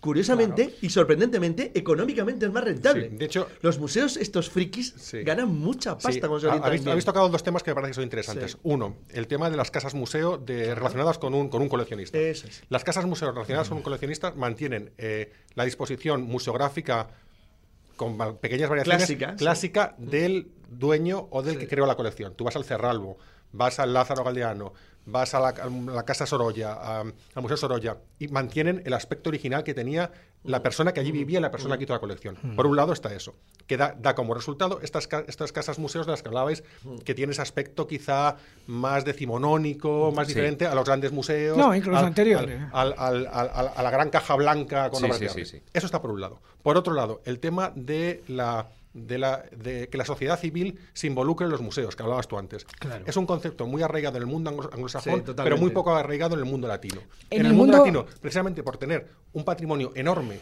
y albergar grandísimas colecciones, eh, consideramos como que todo eso forma parte de nosotros, mundo- la sociedad no se involucra en eso. En el Mientras que, el, que el- perdón un momento, yo termino. Sí, perdón. En, en el mundo anglosajón, especialmente en el, norteamericano, donde el patrimonio histórico que tienen es muy pequeño, es la sociedad civil la que se involucra, se involucra mucho. Y tú vas a cualquiera de los grandes museos norteamericanos y ves que todas las piezas que hay al lado tiene una cartela que pone donada por fulanito de tal. Por ejemplo, donada el por- Edison. Claro, claro. Que se han Claro. involucrado todos Entonces, por eso. aquí, aquí desafortunadamente la sociedad civil, las empresas y demás están muy poquito involucradas. Hay casos puntuales muy Poquísimo, poquísimo, poquísimo. En Sí, todo sí, el sí, tema sí. de Pero es que precisamente ahora estás dando en el quid de la cuestión y yo voy a dar una frase aquí que quizá explica todo esto. Toma Eh, ya. lo- sí, sí. Ahí, ahí es nada. Hace, hace, no, bueno, to- os la he dicho Tomad nota, apuntar esto. Os la he dicho muchas veces y tú sabes perfectamente que a ti te la Sí, he dicho bastantes veces. Eh, te la he dicho bastantes veces. O sea, el tío que más sabe de una cosa no es el erudito, sino el forofo. claro, claro, que sí, es verdad. Entonces, el forofo a lo largo de la Claro. historia es así, ha sido el gran creador de esas grandes colecciones que luego se han transformado en cosas. Porque, por ejemplo, eh, nosotros Fijaros que voy a poner un ejemplo a la bestia. Felipe II fue un, un gran rey en el sentido político de la palabra, pero su faceta de coleccionista es inmensa. Y que de buen gusto, además. Es inmensa. Y luego otro, pues más pequeñito, pues que, que, que, que a lo mejor no tenían ni siquiera la- las, las posibilidades que podía tener un rey de esa característica, pero por, con poquito a poquito pues, fueron los Austrias no eran- coleccionando. los Claro, pero los de curiosidades los increíbles. No eran tipos muy de listos, pero tenían un gran gusto en sus colecciones. Pero esos otros. particulares, simplemente particulares. Una de las grandes colecciones perdidas sería, por ejemplo, la de Luna, por ejemplo, que, que estaría completamente perdida. Que está- Sí. de- se cree incluso que De las está primeras, además, de la en los de sótanos de Aillón. Y, y- y nadie sabe exactamente dónde está, pero posiblemente debió existir en su mágico, momento. eso tiene que tener un elemento. ahí. Dejar que retome el tema porque precisamente vamos, eh, ya que estamos hablando de unas momias, vamos con otra momia y así mm, cerramos el, el apartado. Porque, por ejemplo, también hay otras momias eh, con una historia muy curiosa, la de los condes de Durango, que está en el Museo Arqueológico, Etnográfico e Histórico Vasco, que está en Bilbao. Y, estas eh, dos momias, la de los condes de Durango, también tiene un- una historia curiosa. Sí, esta, la historia, esta historia a mí me parece absolutamente novelesca, o sea, sacada, sacada de una novela. Además, yo, yo llego a ella por, por- curiosidad. Me encuentro un día leyendo un periódico de carácter generalista que habla de un inventario de momias en el País Vasco que me parece algo alucinante, que habla de, de un robo de, de un robo en una, de una profanación, perdón, una profanación de una tumba en Durango, de un- unos cuerpos momificados, del robo de una cabeza, en fin, es una historia fantástica. Y el hecho es que los, los primeros condes de, de Durango eh, que además eran, eh, se llamaban Munio Sánchez y Leguncia de, Eche- de Echevarría. eh, en el año- Leguncia, bonito Leguncia, nombre. un nombre, un nombre fantástico. En el año mil- 1053 fundan un, un templo en, en- en el Orrio, en un- una zona próxima del Orrio, y allí se, allí se entierran, se entierran los cuerpos. Los cuerpos permanecen allí enterrados y me imagino que por condiciones ambientales eh, se conservan los cadáveres, los cadáveres de- de- del conde y la condesa. Y de hecho había una, una cierta tradición sobre, un cierto conocimiento sobre el hecho de que, de que ambos cuerpos se permane- permanecían más o menos, más o menos incorruptos, digamos, por llamar de algún Incluso modo. que tenían hasta propiedades terapéuticas. Efectivamente, Sí, efectivamente. hombre, Y de hecho, eso siempre se les ha atribuido, Sí, sí, ¿eh? sí. A un cuerpo Sí, incorrupto como, pero- como Sí. desafía las Pero leyes de la naturaleza. santos, pero Sí. no en este caso, que son los condes de Durango. O sea, que Sí, sí, sí. es- ahí hay una anomalía. Pero ¿sabes lo que pasa? Que precisamente tú has mencionado las condiciones medioambientales. Precisamente yo cuando vivía ahí en el País Vasco, a mí me llamó mucho la atención eh, todo el tema de los cuerpos incorruptos eh, allí, porque precisamente estamos hablando de una zona que es... eh. Antagónica Sí. a lo que podían ser las condiciones medioambientales eh, óptimas para que se conservaran los cuerpos. Precisamente ahí es una tierra donde hay mucha humedad, eh, por lo tanto es más fácil que proliferen todos los bichos y, y- y haya una putrefacción. Entonces es normal que en esa zona precisamente donde se han mantenido o donde aparecen cuerpos incorruptos se les haya dado em, esa, ese, ese a- Sí, halo, de, de de- sacralidad. de Sí, sacralidad sí. o Sí, cuanto sí, sí. menos de tener capacidad pues eh, de mi- misteriosas o, o milagrosas. Sí, claro. Y en- de hecho, en, es- en este, en esta historia, a diferencia de las otras momias del inventario de momias vascas, eh, lo que las hace diferentes, desde mi punto de vista, desde, desde los trabajos que yo he realizado, es que hay un museo que forma parte activa, digamos, de la historia. Y es que en un momento determinado, en el año 1967, por, por motivos que se desconocen, la tumba se profana y se roba una de las cabezas de los dos cuerpos, en concreto los de la, la condesa. Las investigaciones que se hacen, por los conocimientos que yo tengo, a día de hoy no se ha esclarecido las circunstancias del robo, ni se sabe qué ha ocurrido con la cabeza ni dónde está. El hecho es que eh, los responsables del templo, de la iglesia, del municipio y demás se asustan ante lo ocurrido. De hecho, empiezan a relacionarlo con posibles aspectos de carácter Ritual, ritual, satánico. satánico, y demás. Y ante, ante ese miedo eh, deciden llevar los, los dos cuerpos al museo, al museo de Bilbao, al Museo Arqueológico Etnológico Vasco. Se llevan los dos cuerpos allí en el año 67, una vez que ocurre, que ocurre este, este suceso. Los cuerpos están allí y nuevamente, del mismo modo que hablábamos antes de la momia que está en el Museo Nacional de Antropología con el bebé en brazos, estos dos cuerpos, que yo sepa, a día de hoy tampoco están expuestos.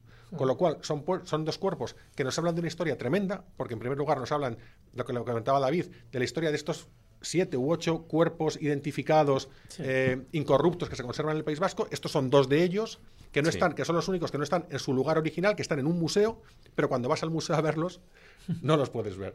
Entonces, ni, ni están en lo que hablábamos antes de que. Durante un tiempo estuvieron expuestos. Sí. Pero bueno, y luego ya, eh, yo te digo porque tuvimos que pedir permisos para poderlos ver Sí. y además, bueno, pues eh, contábamos con el beneplácito al, al estar en la Sociedad de Ciencias Anazadi, siempre eso es un, un buen. puertas, supuesto. abre puertas. Te, Por te abre supuesto. muchas puertas y con Por supuesto. investigadores de la talla como Paco Echeverría, ¿no? Pero bueno, sí que la historia de, de- de estos cuerpos es eh, curiosa, eh, sobre todo porque, bueno, a día de hoy, como tú comentabas, no se sabe exactamente Sí. ni qué pasó, ni... Ni, Ni el paradero de la cabeza. No, no, no, Sí, para sí, nada. sí, Sigue descabezada, ¿no? Sigue descabezada. Sigue descabezada la condesa. Sí, sí, sí, sí. Bueno, pues vamos a cambiar de tercio.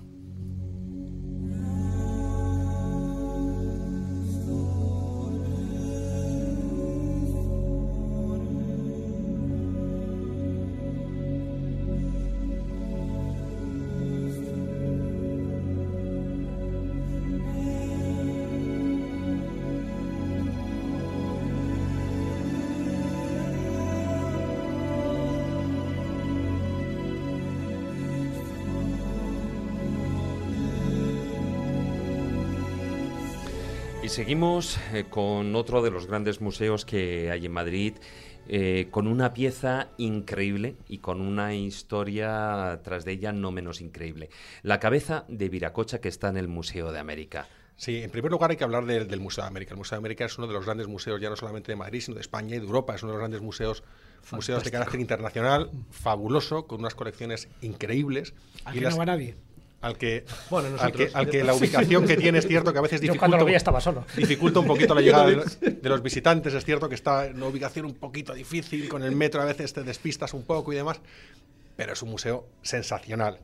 Y precisamente para, para hablar de los temas de los que estamos hablando ahora, la colección que tiene de piezas eh, que tienen un, esa cara B, esa cara oculta, es altísima. Antes hablábamos, por ejemplo, de, del espejo de obsidiana que tiene, que tiene el museo, que es gemelo del que está en el British Museum, del famoso espejo de John Dee y demás que está en el British, bueno, pues la gente va en peregrinación a, a- a Gran Bretaña a ver el, el espejo y no saben que en Madrid, eh, a una parada de metro, eh, tienes uno que lo puedes ver que es exactamente igual. Bueno, pero aclaremos un asunto, porque el, el famoso espejo de obsidiana de John Dee se lo regaló el propio Felipe II. Por lo tanto, el origen es el mismo. A cambio de un Exactamente- horóscopo. Exactamente, es el de la mismo gente origen. que fabricaba obsidiana para hacer espejos. el o sea, mismo. los mexicanos. Pero Es que O sea que- es. Es exactamente el mismo. John Dee se, se conectaba con esos supuestos ángeles y utilizando el lenguaje no qué, o sea, que, que, quiere decir que hay toda una fase Sí. ahí mágica eh, casi extraterrestre con ese espejo, que es, es verdad que se ve perfectamente en el British Museum, comparado con estos que tenían otras finalidades, pero es cierto que es un objeto que se ve perfectamente en el Museo de América, que no hace falta hacer muchos recovecos para localizarlo, a diferencia de la cabeza de Viracocha, que sí me costó un poco localizarla.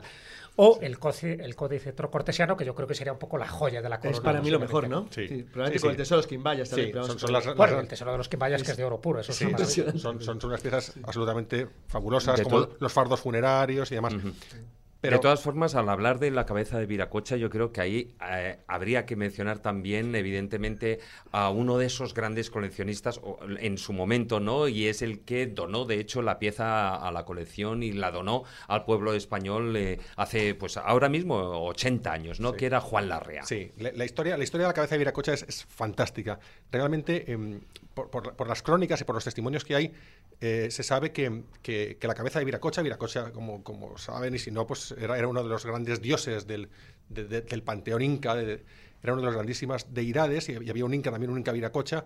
Eh, se sabe que en, el, que, en el, que en el santuario de Rachi había una, una gran escultura de piedra monumental de Viracocha.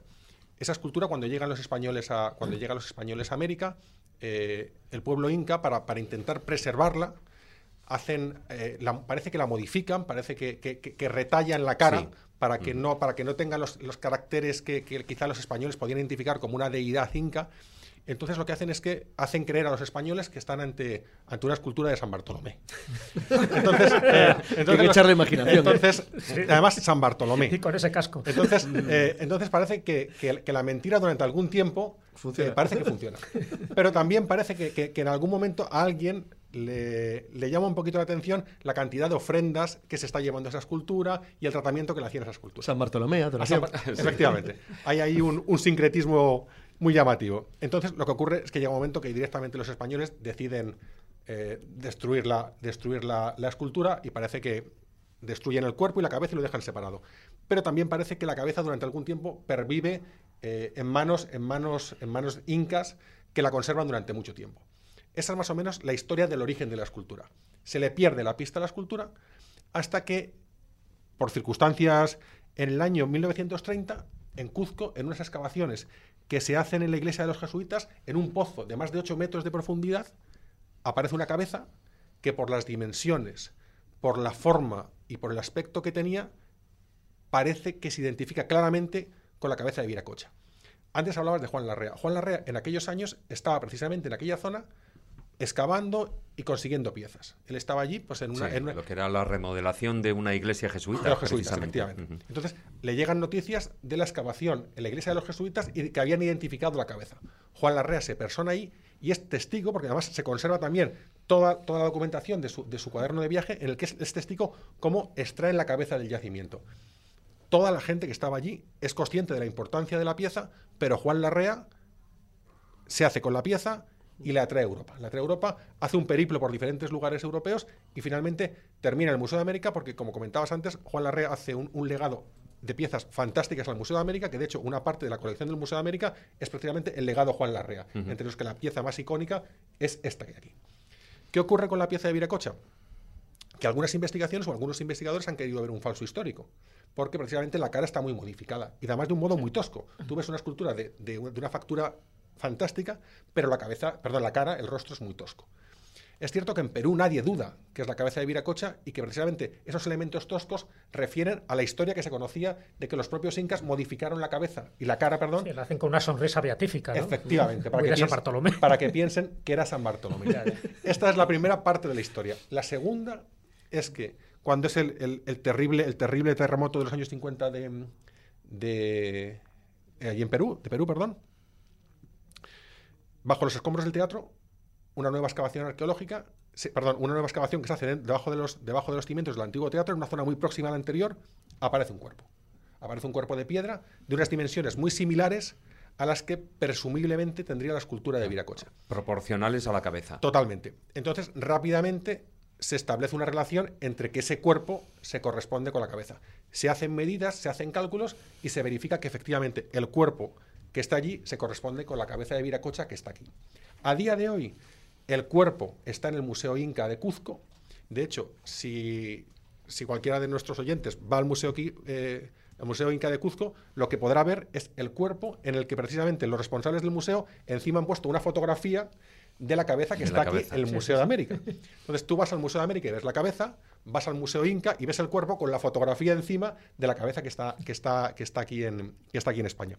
Es más, muchos investigadores indican que si en algún momento se volvieran a unir la cabeza que está en España con el cuerpo que está en Perú, se activaría el mito de Incarri, el famoso mito inca, según el cual el inca decapitado, cuando vuelva a completar, a completar su cuerpo, nuevamente el imperio inca volverá, volverá a Qué renacer. película de ciencia ficción más Bueno, bueno, bueno, pero vamos a ver, es que la no, arqueología... No, me negaréis que la historia Preciosa. es No, preciosa. Pero, a ver, Es esperar un preciosa. momento porque además ahí hay un detalle curioso. Precisamente la REA, en Sí. 1960, él solicita a, a, bueno, al, Al gobierno de gobierno, Franco. al gobierno de Franco, la- eh, porque él además tiene como ciertos remordimientos Sí, por todo, por tener esa pieza, porque él sabe eh, la valía Sí. que tiene. Entonces, Eso es como tener solicita- Excalibur, es una cosa increíble. Sí, Claro, Sí. pero eh, él lo que eh, solicita es que la, la cabeza se vuelva a su Sí. lugar de origen Sí. y no se le hace caso. No, de hecho, además, él para ser muy gráfico, eh, a las autoridades de la época les dice, porque dicen una cabeza hay 50.000, dice, para que os hagáis una idea, la cabeza de Viracocha es lo equivalente a lo que para nosotros es la dama, la dama de Elche. Digamos, para que ser muy gráfico con, lo, que, con, con lo que les dice a las autoridades. Y es cierto que, que- que él lo escribe y lo deja por escrito, que quiere que se sí, restituya sí, la, cabeza, la cabeza a Perú. Y es cierto que las autoridades peruanas todavía siguen pidiendo la cabeza, porque le dan un, un valor lamentablemente mucho más alto del que le damos aquí. Que Sí, pero es aquí- curioso, eh, por parte del- de Perú no se ha realizado ningún proceso legal para solicitar la cabeza. Pues mira, la información que yo tengo es que además hay una investigación que se ha hecho recientemente, fruto de la cual se ha hecho una publicación, una publicación que se ha, que se ha presentado hace no, no mucho tiempo, referente a la historia de Viracocha, que además la portada del libro es precisamente la foto del cuerpo que está allí en Perú y la cabeza que está aquí en el Museo de América. Y, me consta que el autor de esta, de esta investigación, en colaboración con, con personal técnico de, la administración peruana, se personó el Museo de América, se reunió con la directora y con algunos de los conservadores del Museo de América precisamente para hablar de este asunto. Y la explicación que se dio desde el Museo de América es que había dudas sobre la autenticidad de la cabeza precisamente por las modificaciones que tiene el rostro. Pese a lo cual, desde Perú se sigue insistiendo que, estamos ante la cabeza de Viracocha sin ningún tipo de duda, que la REA fue testigo de cómo se sacó del yacimiento del yacimiento del, yacimiento real, o sea que, la pieza no es una pieza modificada de ningún lado, a 8 metros, ni es una pieza del 19, es una pieza que se saca de un yacimiento real, de un nivel de un nivel inca. Por tanto, no hay ninguna duda sobre la autenticidad de, la pieza, al menos así, así lo, lo, indica el personal que viene desde Perú, y se sigue luchando por parte de Perú porque la pieza. Hay una solución. Mira, cogemos la cabeza, se usa este pegamento de cianacrilato con luz ultravioleta. lo pegamos y si vuelve a la vida el Imperio Inca es que eso te Es que lo si no nada. si no nada. Además, la original sería del 16, entonces. Claro. Del 16. Claro, esa, es la, cronología original de, la escultura. Pero es que ahora, eh, el último, digamos que el último episodio de, este, de esta historia es que este, este investigador que está trabajando sobre, sobre la, historia de Viracocha, la cabeza y el cuerpo, ha encontrado un segundo cuerpo. Pasa como el gigante extremeño. ha, aparecido, Pero falta la segunda cabeza. Ha aparecido un segundo cuerpo. Duplicado. Un segundo cuerpo en el que estaban investigando que, por lo visto, también por, por medidas y demás podía corresponder, porque las dimensiones que tiene la cabeza y demás son unas, dimensiones, unas dimensiones importantes y por lo tanto tampoco hay tantos cuerpos que puedan corresponder. Luego hay que pegar la... cabeza en varios cuerpos. Hay que ir viendo varios. A ver, irlo probando, ¿no? A ver cuáles hacían los emperadores romanos, ¿no? Sí. lo ponemos aquí lo cabezas. Pero parece que, que, desde luego lo más llamativo es cuando vas al Museo Inca allí a, a Cuzco y ves el cuerpo de Viracocha y ves encima la cabeza Hombre, de papel. Yo creo que, que hay un. No sé. Es tan fácil como realizar un estudio del material. Claro del material, si coincide el material, el mismo material. Parece, sí, sí, sí, Además, se podría, o sea, me refiero no solo eso, o sea, el material, la composición, etcétera, etcétera, si coincide cuerpo con cabeza, evidentemente. De hecho, parece que las analogías eh, en, cuanto a medidas y demás con el, con el cuerpo que hay en, el Museo Inca de, de, Cuzco parece que son bastante, bastante altas. Y este es, el, este es el claro ejemplo de una pieza que tú vas al museo y te pasa desapercibida. Lo decía antes Jesús, que hasta incluso encontrarla es complicado. Sí, sí, sí. Es, una, es una pieza que... Porque iba precisamente buscando esta pieza, que no, la encuentro. estas que he comentado. Y sí que, bueno, está en un lugar hombre, accesible, evidentemente, pero no a la vista. No, a la vista como puede ser este espejo de obsidiana, como puede ser el, el Códice de Madrid, o como puede ser el Tesoro de Quimbaya, que es impresionante. Sí, pero bueno, yo creo que a mejorar alrededor de este, de este programa y de la repercusión mediática, pues posiblemente sirva también para que se le ubique en un sitio un poco más, más prestigioso. Yo creo que son estas piezas precisamente que vale la pena poner el dedo encima de ellas, señalarlas, porque, la, porque la, historia que nos cuenta me parece que es interesantísima. De todas maneras, dejarme que os haga una reflexión un poquito jocosa. La verdad es que la arqueología no solamente tiene misterios orientados hacia el pasado, sino que también los tiene orientados hacia el futuro. Porque, por ejemplo, dentro de 10.000 años, imaginaros si hubiera un gran cataclismo, o, a lo mejor simplemente el paso del tiempo, la sorpresa que se llevaría alguien que encontrara el templo de voz al lado de la estación del norte. Pues Pero además, observar esto. Esto que ahora nuestros oyentes no ven, pero que estáis viendo es una cabeza de un olmeca. bueno, pues a alguien se le ha ocurrido colocar una exactamente igual, una réplica en el pueblo de Vallecas. Bueno, pues dentro de 5 o 6 mil años vaya usted a saber lo que se va a decir. Bueno, pero bueno, de, esas cosas hay un montón. Le llamarán el cabezón. Lo que sí que cuanto menos eh, cabe rescatar un poquitín para lo bueno y para lo malo la figura de Juan Larrea, hombre, por supuesto, la importancia del Museo de América y la figura, como decía, de Juan Larrea, que donó toda su colección al bueno pues al pueblo español y que yo creo no sé si toda pero sí en su mayoría está expuesta en, este Museo de América que además eh, precisamente él fue uno de los coleccionistas más grandes del siglo XX y de hecho el, toda su colección de objetos incaicos, que eso hay que resaltarlo, pues es eh, la más completa eh, que hay en, fuera del continente americano. Y digo incaicos porque hay otro, otro museo alemán, no recuerdo el nombre, que sí que tiene, digamos, de las culturas mesoamericanas, pero no está especializado tanto, o sea, también tiene cultura azteca, etcétera, etcétera. En este caso, la colección que, que entonó Juan Larrea era precisamente el valor que tiene tanto antropológico, artístico, eh, fuera de, de lo que es el continente americano. Y bueno, y de, de esta cabeza de, de Viracocha, del Museo de América, vamos a, a otro, bueno, en este caso vamos a un huevo. Vamos a un huevo curiosísimo que está en un museo, del Museo de Arqueología Subacuática de Cartagena, y es precisamente, como decía, un huevo, en este caso un huevo de avestruz, Sí. y además Cacho huevo. un, un cacho huevo, Sí. hombre, ya te digo, Eh, y que además también, bueno, con una historia curiosa, si el objeto ya de por sí eh, ya no es bastante eh, o suficientemente curioso. Sí, el museo, el museo de Arqueología Subacuática de Cartagena, Arqua, es un museo también que, que- Buen, buen nombre. Arcua. es un museo es de patos. Es un museo que se que también eh, sufrió una ha sufrido un cambio de sede hace hace pocos años, que es un museo que se le ha dado un cambio un cambio de discurso muy interesante en el que hay piezas interesantísimas, sobre todo los grandes pecios recuperados en, en- en la zona Sí. en la zona El próxima. barco fenicio del siglo Claro, efectivamente, de Cristo, en la zona- también la- es la pieza reina de- del Arcua. Efectivamente, o sea que hay, hay unas piezas de altísimo, de altísimo valor. Recientemente también ha sido el, el museo que ha, que ha acogido todas estas piezas tan mediáticas de todas las monedas que recientemente se recuperó el, el gobierno español de, de todo el tema este de Odyssey, la fragata Mercedes Sí, y demás, también están ahora allí. se- Todavía hay una parte que se puede, que se puede ver allí, otra parte está en el Museo Arqueológico Nacional. Es decir, es un museo de primer nivel, de altísima calidad en las piezas que tiene. Y, y nuevamente nos encontramos con unas piezas de las que pasan un poquito desapercibidas, de esas que a mí me, me parecen tan interesantes, que son estos, estos huevos de avestruz. Sí, verdad, que, uno, sí. que uno cuando llega, cuando llega al museo y ves un huevo de avestruz, pues posiblemente pases ante, ante, ante ellos. Un sin- huevo pintado. Sí, ya está. y no te, no te va a llamar mucho, mucho la atención. Bueno, también hay colmillos de elefantes que, están, que tienen inscripciones y también pasan desapercibidos. Sí, ¿no? efectivamente. Y en este caso, eh, lo, que, lo que a mí me hizo, me hizo despertar mi interés en este huevo, que también hay que, hay que ser claros, no es el único museo en España que tiene, que tiene huevos de avestruz. Por toda la franja mediterránea hay también en el Museo de Málaga, en el de Granada, en el de Almería, en el de Huelva, hasta incluso en el Museo Arqueológico Nacional hay huevos de avestruz también de estas características. Claro, por sus orígenes. Sí, Claro, claro. es lógico, a- es la zona. Claro, estamos hablando de unos, de unos huevos de avestruz de origen fenicio, Claro.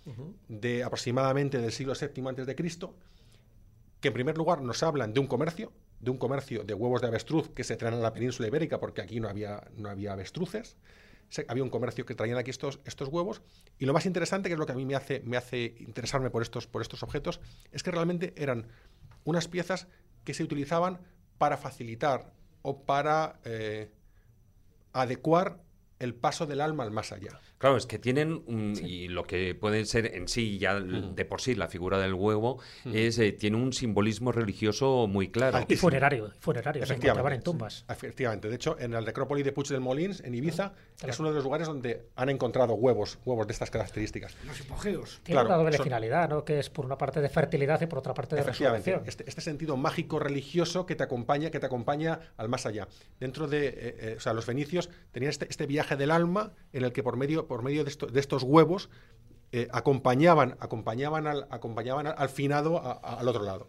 Entonces, además, el huevo no, no viene solo. El huevo generalmente estaba. eh, No, no era un huevo que sirviera como, como urna cineraria, dentro no, no había cenizas, dentro no había huesos. Dentro generalmente lo que había era ocre. Un ocre con un valor simbólico que hacía una referencia de este paso al otro lado. Qué bonito, porque Jesús y yo nos comimos un huevo de avestruz, pero con patatas revueltas. Pero Nada, fíjate, toque profano a la Ya, Pero historia. estamos, ya ahora- estamos. No estaba pintado de ocre. No estaba pintado, Me, creo. me ima- me imagino que no. Pero no ha sido para una buena cantidad. de- Pero ahora que hablas de este tema, fíjate que es algo curioso. Yo estuve en la necrópolis del Puig de Molins Sí. hace unos años y Sí. tal, con el director del museo y Sí. tal, que amablemente se, se va- vamos, se prestó a, a bajar conmigo a varios de los hipogeos. No solamente el ocre estaba dentro de los huevos, sino que también incluso las propias momias tenían una raya Sí. en el frente ocre, una raya ocre que cogía toda la parte del esternón.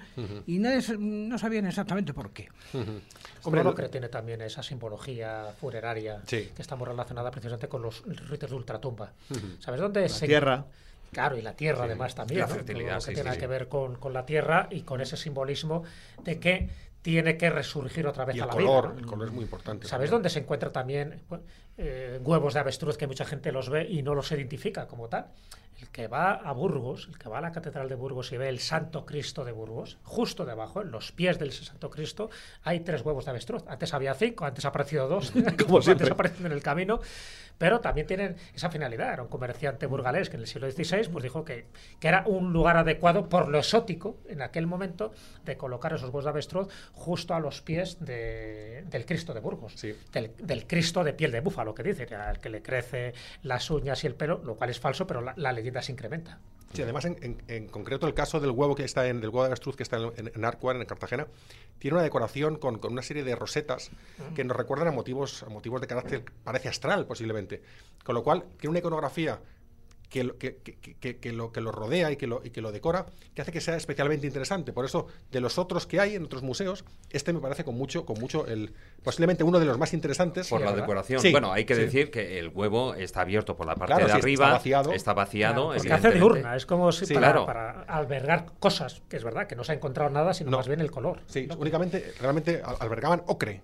Yo vi este museo con el director, con Iván Negaruela, y lo estuve viendo con Ana Vázquez mm. Entonces fue interesantísimo porque nos iba indicando todo aquello que llamaba la atención. Esto nos lo indicó. Y también nos indicó la mano sabacea. Pasa muy desapercibida, pero es una rareza eh, extrañísima de este dios oriental sabaceo y que, y que tiene un carácter apotropaico, es decir, de protección. Interesantísimo, porque a mí pasa desapercibido y para mí es otra de esas piezas dentro de las rarezas que estamos hoy señalando junto con, con este huevo. Sí, y que de hecho yo, yo invito, a, invito a, la gente que vaya a Cartagena que, que se detengan a hacer una, una visita, digamos, diferente al Museo de Arqueología Subacuática porque Igual que decía Jesús, hay una serie de piezas muy interesantes en las que puedes, en las que puedes encontrar estas, estas historias. Por cierto, como par, ¿no? y además que tiene mucho que ver con, el, con este huevo de avestruz. en el Museo de, Asuán, en el Museo Nubio, hay un huevo de avestruz que incluso eso lo reseñó en su momento Juan José Benítez, en uno de sus programas de, del Planeta Encantado, donde en este huevo hay una representación pictórica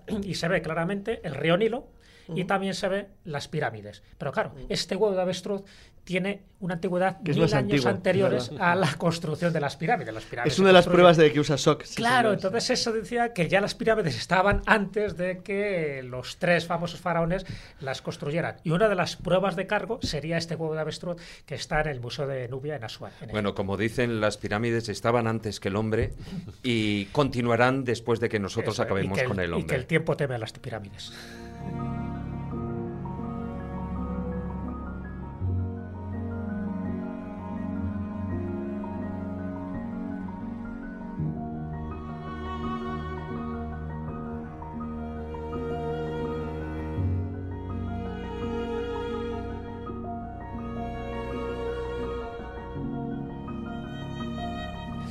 seguimos en este filandón hablando de piezas curiosas que están en museos.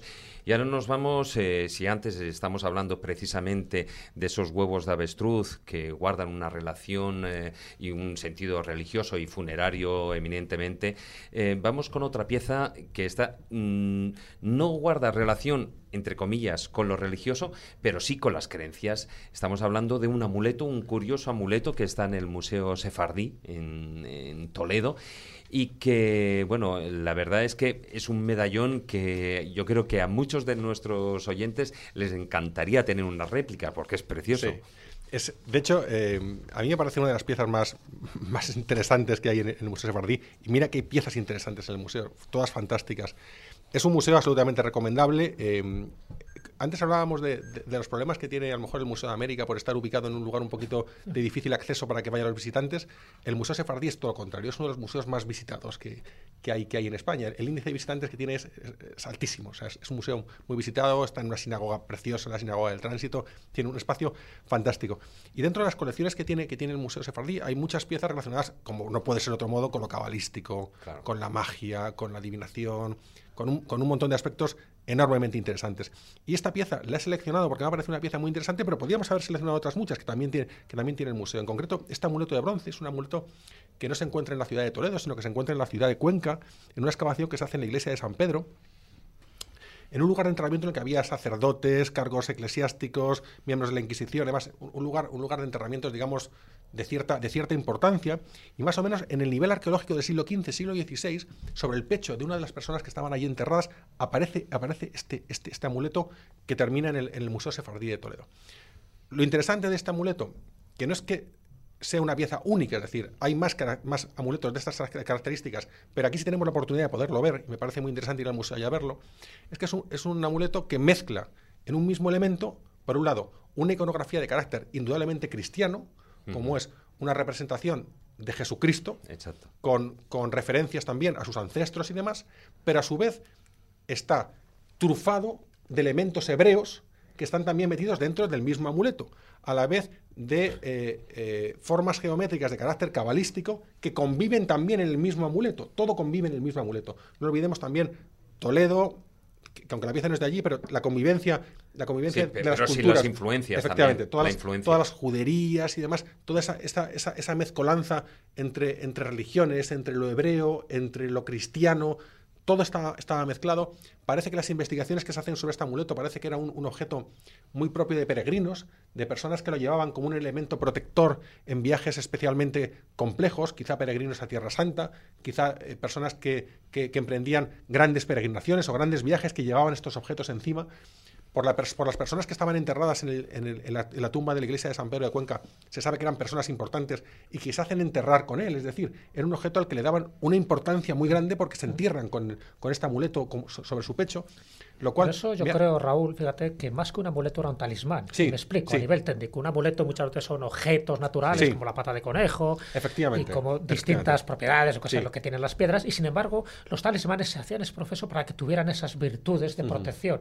De ahí la gematría, de ahí la cabalística, para combinar las palabras y conseguir el seis semaforal, el nombre secreto de Dios. Es decir, que va más allá que un amuleto, sino que es un talismán muchas veces hechos a una persona concreta, eran mucho más valiosos y el sentido protector dice que era mucho más Totalmente. Y además eh, era, un, era, un, talismán, un, objeto protector posiblemente hecho específicamente para esa persona. Claro, pero además es que estamos eh, comentando hasta ahora lo que es el anverso, pero el reverso claro, tiene tela. Igual, claro, es, una pieza que tanto su, interés está en anverso como en reverso, porque tiene un montón de información de carácter, a mí me interesa mucho toda esta parte cabalística que tiene, que tiene, que tiene el objeto, que lo hace absolutamente eh, diferente y que cuando vas al museo, no olvidemos que estamos hablando de un objeto que mide unos 6 centímetros aproximadamente, es decir, un objeto de una Una medallita. una medallita, una medallita que cuando vas al museo, pues lamentablemente pasa bastante desapercibido, no es un objeto que uno lo vea con facilidad. Yo recomiendo que del mismo modo que antes hablábamos que hay que ir al Museo de América a buscar la cabeza de Viracocha, hay que ir al Museo de Sefardí a buscar, a buscar este, este pequeño objeto, porque es lo que hablábamos antes de que los museos nos ofrecen la posibilidad de enfrentarnos al original, que hablaba yo antes el hecho ese de ponerse delante de la cabeza de Viracocha, todo lo que hay detrás, el hecho de ponerse delante de la momia del que hemos hablado antes, el hecho de localizar en una vitrina este pequeño, pequeño amuleto y estar delante de él, reflexionar sobre la historia que ha tenido, sobre los útiles, las utilidades que se le ha dado, sobre posiblemente los viajes que ha recorrido el objeto yendo y viniendo, sobre lo que nos, nos cuenta de una época, de un momento, de una amalgama de culturas que convivían en este lugar. Creo que es mucho lo que un objeto de 5 centímetros nos dice y que precisamente es un paradigma de esos objetos que pasan desapercibidos en un museo, pero que nos cuentan muchas cosas. Y que es una rareza europea, sí, por eso lo has traído a colación y por eso es tan interesante. Y de allí vamos, bueno, si estamos hablando de creencias, pero precisamente vamos al extremo opuesto. Es decir, si de lo sagrado vamos a lo profano. Y dentro de lo profano, hay en el, en el Museo Nacional de Escultura, que está en Valladolid, precisamente, una estatua, eh, cuanto menos sobrecogedora, que vendría a resaltar esa parte eh, digamos, profana de, la vida, de la frugalidad que tiene y de que en, realidad no somos nada. Una estatua eh, a tamaño natural. Sí, estamos hablando de, la, muerte de Gil de Ronza, una escultura del siglo XVI, de 1522 una escultura absolutamente sobrecogedora y que todavía a día de hoy, cuando vas al Museo Nacional de Escultura de Valladolid, es un museo además que se ha rehabilitado también recientemente, tú lo ves especialmente muy descontextualizado. Lo ves en una sala de un museo con una iluminación eh, bueno, muy, muy fuerte y demás. Pero hay que imaginarse cuando Gil de Ronza hace esta escultura para estar en un retablo, en un templo iluminado por velas, lo que, lo, lo, que nos decía... A ver, con perdón, acojona. Totalmente, Acojona, totalmente. así de claro. Es más, estudios que se han Es hecho. que está hecho para eso. Sí, claro, es que para impresionarte. Es que en el museo, como tú dices, con tanta luz, pues vale, tú apreciarás más los detalles, pero pierde eh, eh, ese, ese, digamos, el contexto para el cual se había creado, el efecto que crea en una persona que lo ve. Este es uno de los claros ejemplos de pieza que está desactivada, que tiene, que tiene Exacto. el botón del off dado. Y hay que hacer un ejercicio para dar al on. Apagar las luces. Efectivamente, sí, está bien. y, y coger un candil y ponerse delante. Este, a- estudios que se han hecho a la, a la muerte de Gil de Ronza, eh, estudios anatómicos recientes, demuestran que la fauna cadavérica que aparece en la escultura es real. Es decir, cuando Gil de Ronza hace la escultura... No reparo en detalles. Eso es dedicación. No, no, no, no, no, no, es que es más, los gusanos que hay, eh, Qué bien, qué que están perfectamente puestos, son reales. O sea, el nivel de precisión que había era altísimo. Es más, eh, realmente cuando Gil de Ronza hace esta escultura, como estabais hablando antes, hace- hay una reflexión muy profunda sobre la muerte, el más allá, sobre, bueno, pues sobre la condición humana El morir a Vemos. realmente. Pero que, pero que no es un, no es un tampoco un rara avis. En la, en la península ibérica nos podemos encontrar con, con otros, con otros ejemplos, como por ejemplo la canina, que es un paso procesional que recientemente ha salido, ha salido en procesión en, en Sevilla, que además es de los pocos pa- pasos que quedan todavía de carácter simbólico alegórico. Sí. en Hay que- otro, en Orihuela. En Orihuela hay otro también, que además es curioso que el de Orihuela se conserva en un museo. Claro, pero porque tiene una leyenda negra, una maldición. Sí. Nunca puede entrar en un templo sagrado. Estamos hablando de, de la diablesa de Orihuela, Sí. que por cierto es la misma época de la canina, es Sí. de 1693-94. Sí, son, son, son dos piezas que tienen como unos 100 años más que la de, que la de, la de Valladolid, pero que, pero que comunica, perdón, que comparten, comparten características. Claro. Son este carácter simbólico alegórico que tienen estos que Sí, tienen. el tempus fugit, lo morboso, sí. eh, la fugacidad de la vida, el esqueleto, eh, el reloj de arena, la guadaña, es decir, todo el simbolismo. Efectivamente. La manzana, poco representada Claro, porque, en el a ver, la estatua, no sé si lo hemos comentado, pero es, es un esqueleto, Sí, a tamaño, tamaño humano. real, sí. Sí, a tamaño natural, un esqueleto, como os comentaba antes, eh, con un nivel de realismo altísimo, Gusanos incluidos. Y gusanos incluidos. que- virus. eh, además, es importante, quizá, a lo mejor no, no- no hemos sido suficientemente precisos, o no he sido suficientemente preciso. No es exactamente un esqueleto, es un cuerpo, Cuerpo, en estado, en descomposición en estado de avanzada, descomposición, sí, efectivamente. efectivamente. No es, no es, Para que dé digamos, más yuyu. Que si te acercas hasta huele. Sí, casi. Claro, como está desactivado. No es, no es un esqueleto descarnado, digamos. Es un cuerpo en estado de descomposición, que eso es, eso es lo que lo hace también diferente, porque tanto la canina como la diablesa de Orihuela son es- esqueletos descarnados. Entonces, en este aspecto, digamos que hay un punto escenográfico eh, superior. Y que además lo relaciona, cualquiera de estas tres esculturas, están muy relacionadas con algunos, con algunos rituales que todavía se siguen celebrando en España, algunos ya muy, muy residuales que casi están desapareciendo, como por ejemplo la danza de la muerte que se baila, que se, que se, que Sí. se realiza en Verges, Sí. en, en- en Gerona, que, quedan algunos que, bueno, que, que quizá forman parte de toda esa, de todo ese ritual, de toda esa parafernalia que había en torno a, A la este- muerte, a- y, a- bueno, a y la sobre todo las epidemias, la peste, que hubo mucho en la, en la Edad. Media, y que la danza de la muerte, en el fondo, lo que representaba era eso. de, Claro. Bueno, vamos a vivir el momento y salvemos nuestra alma, que en cualquier momento la vamos a palmar. Y fíjate, eh, ahora que has comentado lo de la canina, precisamente con la canina, con, con eh, eh, ahí aparece precisamente, tú an- antes lo, lo apuntabas, bueno, eh, antes, el- esa, esa frase que además viene a cerrar el ciclo en referente a las momias, ¿no? Que es el mors mortem superavit. Sí, sí. Que significa la muerte venció a, la, propia, propia muerte, muerte. Que, es, que es precisamente lo que muchos comentan, ¿no? La muerte de las momias, ¿no? Que, que precisamente cuando se empiezan a deshacer, ¿no? Pues es, eh, dice, pero, pero si ya están muertas, no, no, no, pero es, es, que realmente hay un todavía un final mayor, ¿no? Es un paso que se procesiona en la Semana Santa, creo que el sábado, igual que pasó Sí, también sábado. con la Diablesa de Orihuela. Y en Sevilla, como en fin, tienen esa guasa sevillana, hay una saeta que se la atribuyen a Pepe Perejil, el famoso Pepe Perejil, y dice, ay canina, cuánto te quiero, pero cómo te hace falta un buen caldo de puchero.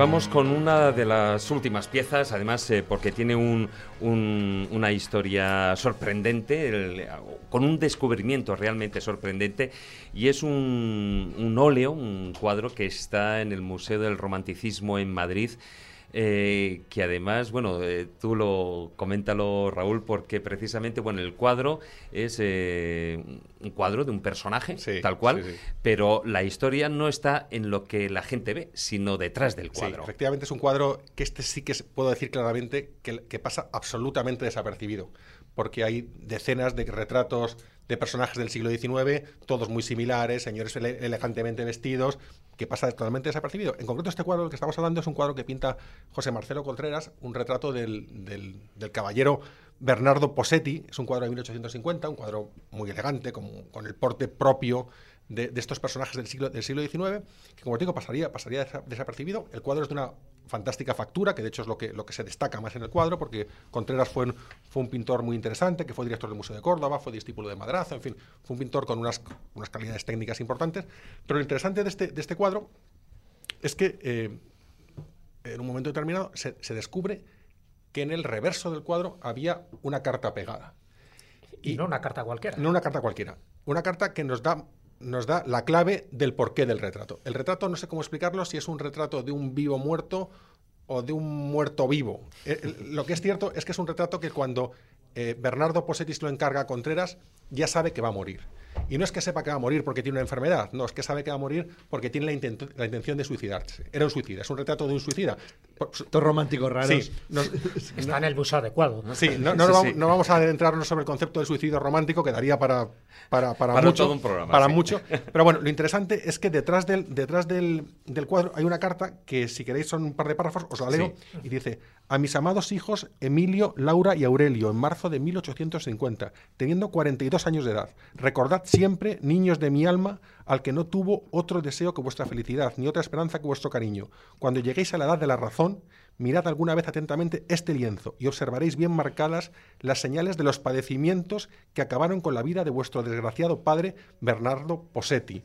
Me parece increíble que esa carta que había detrás nos indica que realmente era un, era un, como un, como un testamento, como una, herencia que les deja a sus hijos. Como una petición de perdón. Sí, una petición de perdón, efectivamente, y como diciendo, como no me vais a poder ver, como no voy a poder ver cómo crecéis, os dejo este retrato para que me tengáis a mí, para que esté con vosotros siempre, y con esta carta entenderéis que os quise, que os dejé y que efectivamente os pido perdón porque os he dejado antes de tiempo. Hombre, para estar en el Museo del Romanticismo tiene su doble sentido. Por una parte el cuadro, la época, y por otra parte también ese descubrimiento. Sí. Lo que está claro es que a partir de ahora vamos a ver el cuadro con otros ojos. Totalmente, totalmente. Desde luego que sí. Bueno, pues dejamos aquí el filandón, aunque por supuesto continuamos con el programa.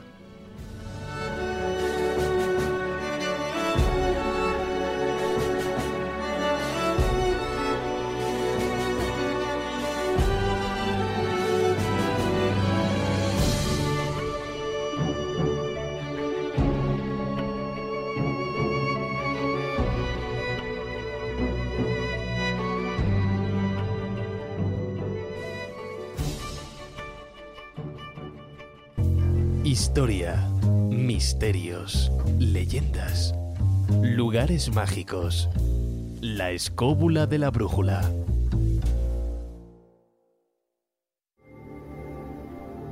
El zurrón del caminante.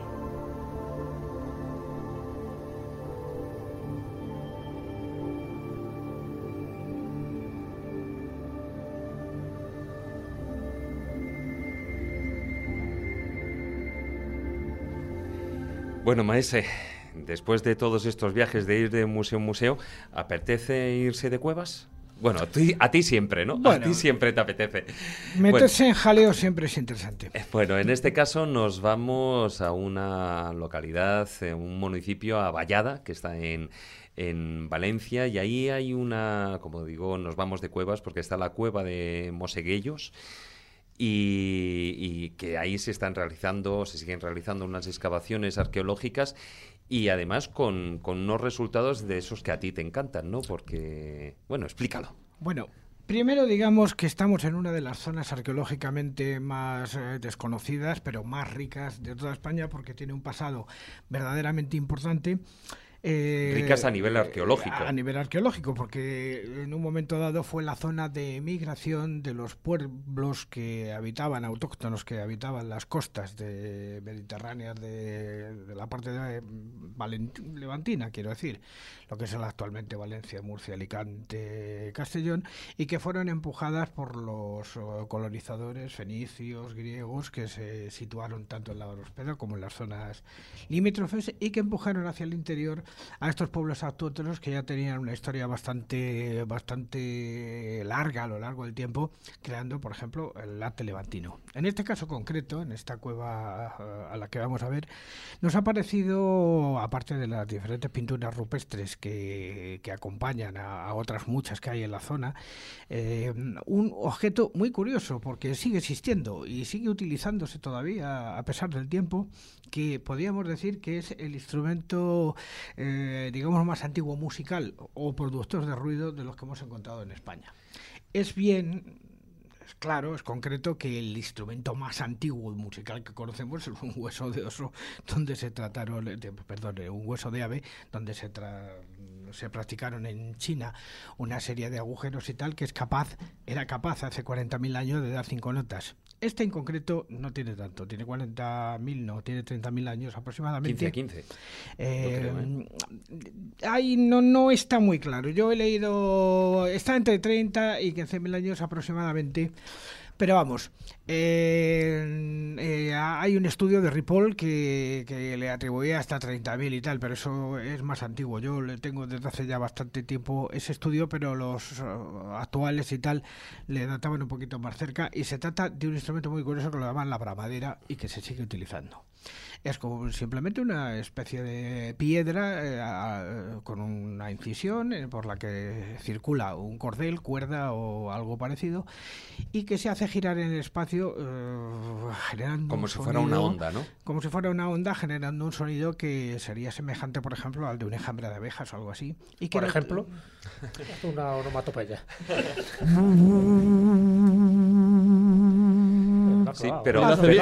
Sí, sí, sí, sí. la- ¿Ves? ¿Para qué íbamos a poner el, el sonido No, en directo de una bramadera? ese Si sería- tenemos aquí a Maese. Vamos a ver, tiene tres, tiene tres, tres, tres elementos. Uno sería el elemento, digamos, bajo, luego habría un elemento superior que ya incorpora una cierta vibración. Del bu, pues salíamos brrr, y luego ya a una cuarta. Se está creciendo. A una, Sí, sí. a una cuarta categoría que ya sería. Está lanzado. Claro.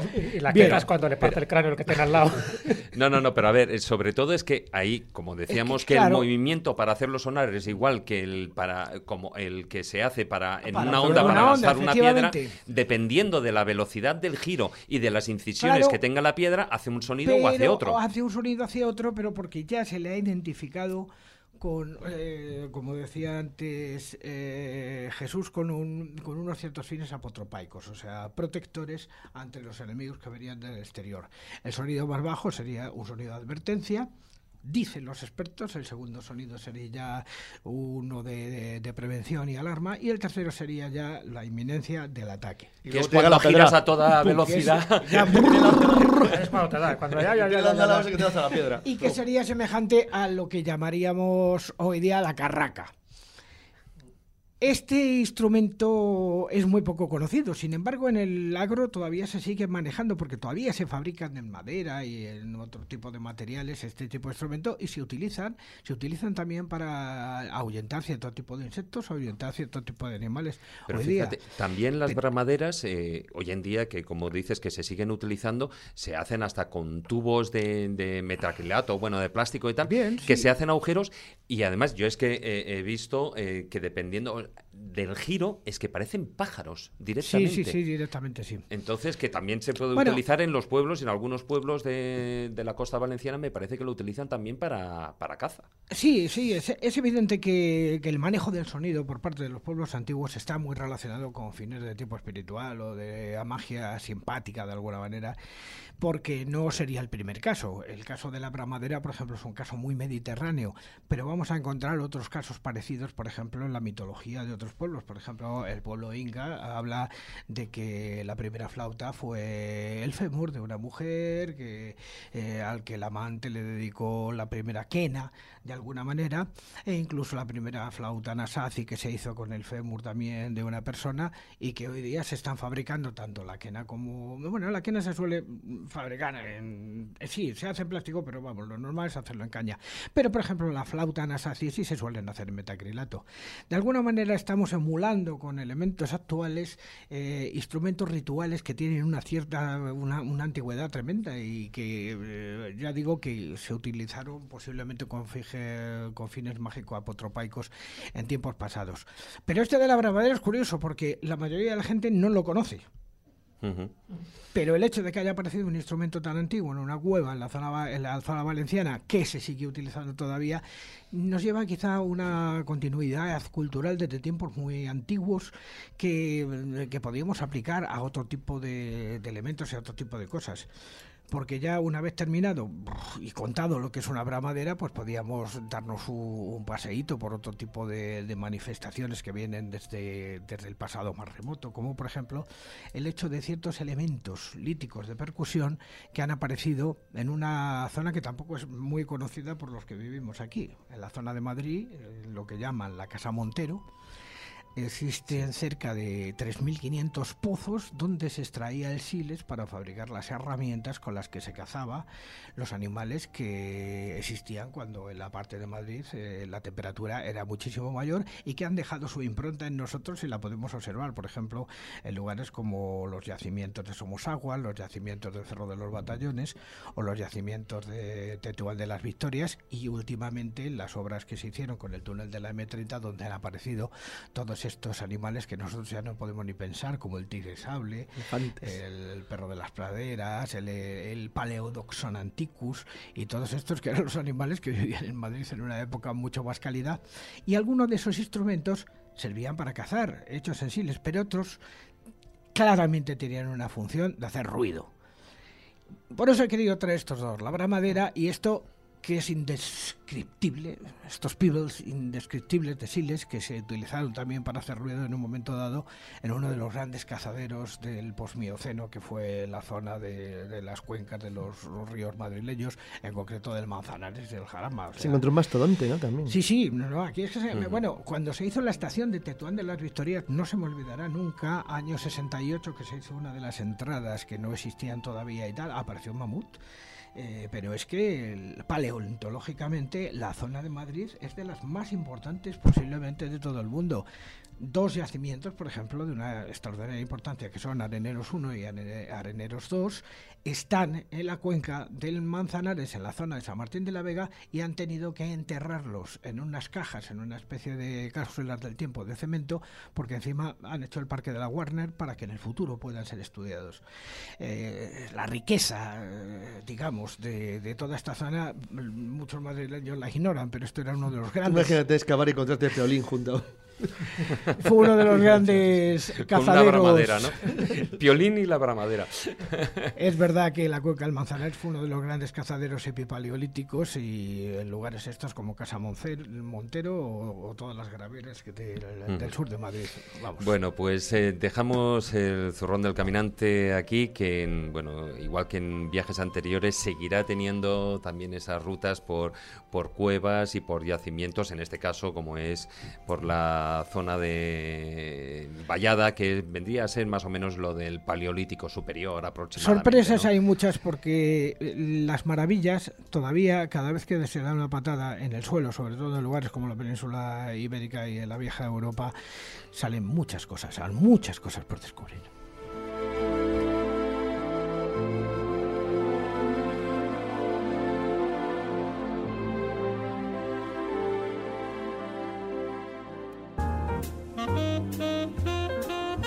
Síguenos en redes sociales.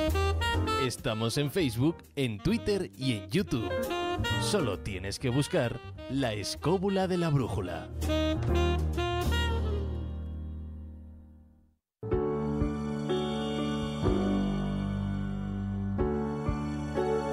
La Biblioteca de Alejandría.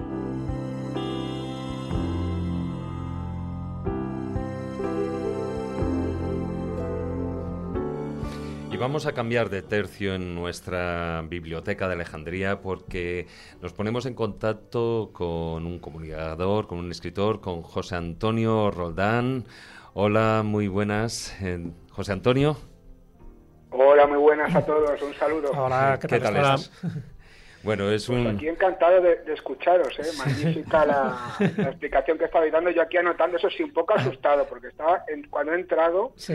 era lo de los huesos y eso. Digo, a ver si yo, como soy el nuevo y tengo el hueso muy ancho, me van a utilizar, pero bueno.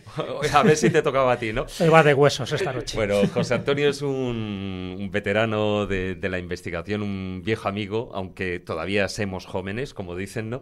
Eh, como decía, es comunicador, escritor, has presentado y dirigido diferentes programas de radio y televisión. En la actualidad presenta y diriges junto a Yolanda García el programa radiofónico En la Búsqueda.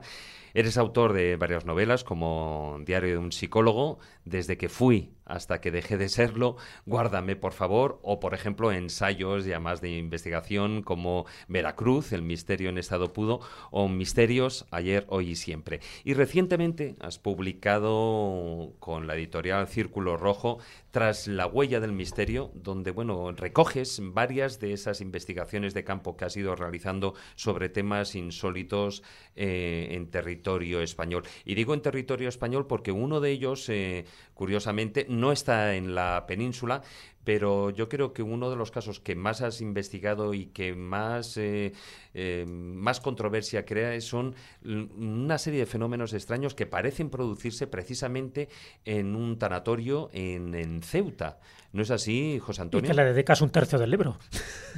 Sí, sí, porque es uno de los 74 casos que más páginas. Sí, sí, ya, ya que me pongo, me pongo. ¿no? Por eso te digo, se nota, se nota que les da importancia a ese caso, ¿eh? Se nota. Sí, sobre todo Jesús por la cantidad de, de detalles, de, Sí. de testimonios y que es un caso, pues, para mí que, que me ha marcado, que he tenido la oportunidad de seguir en el tiempo, que aún, a pesar de haber abandonado la, la luz pública, eh, los fenómenos en sí se siguen produciendo y que, como bien decíais, eh, bueno, pude investigar en aquel momento junto a mi hermana Marisol eh, Roldán y pudimos grabar, eh, no eran parafonías, no eran psicofonías o como se les quiera llamar, sino que pudimos grabar in, situ esos eh, presuntos lamentos eh, que allí decían haberse escuchado, ¿no?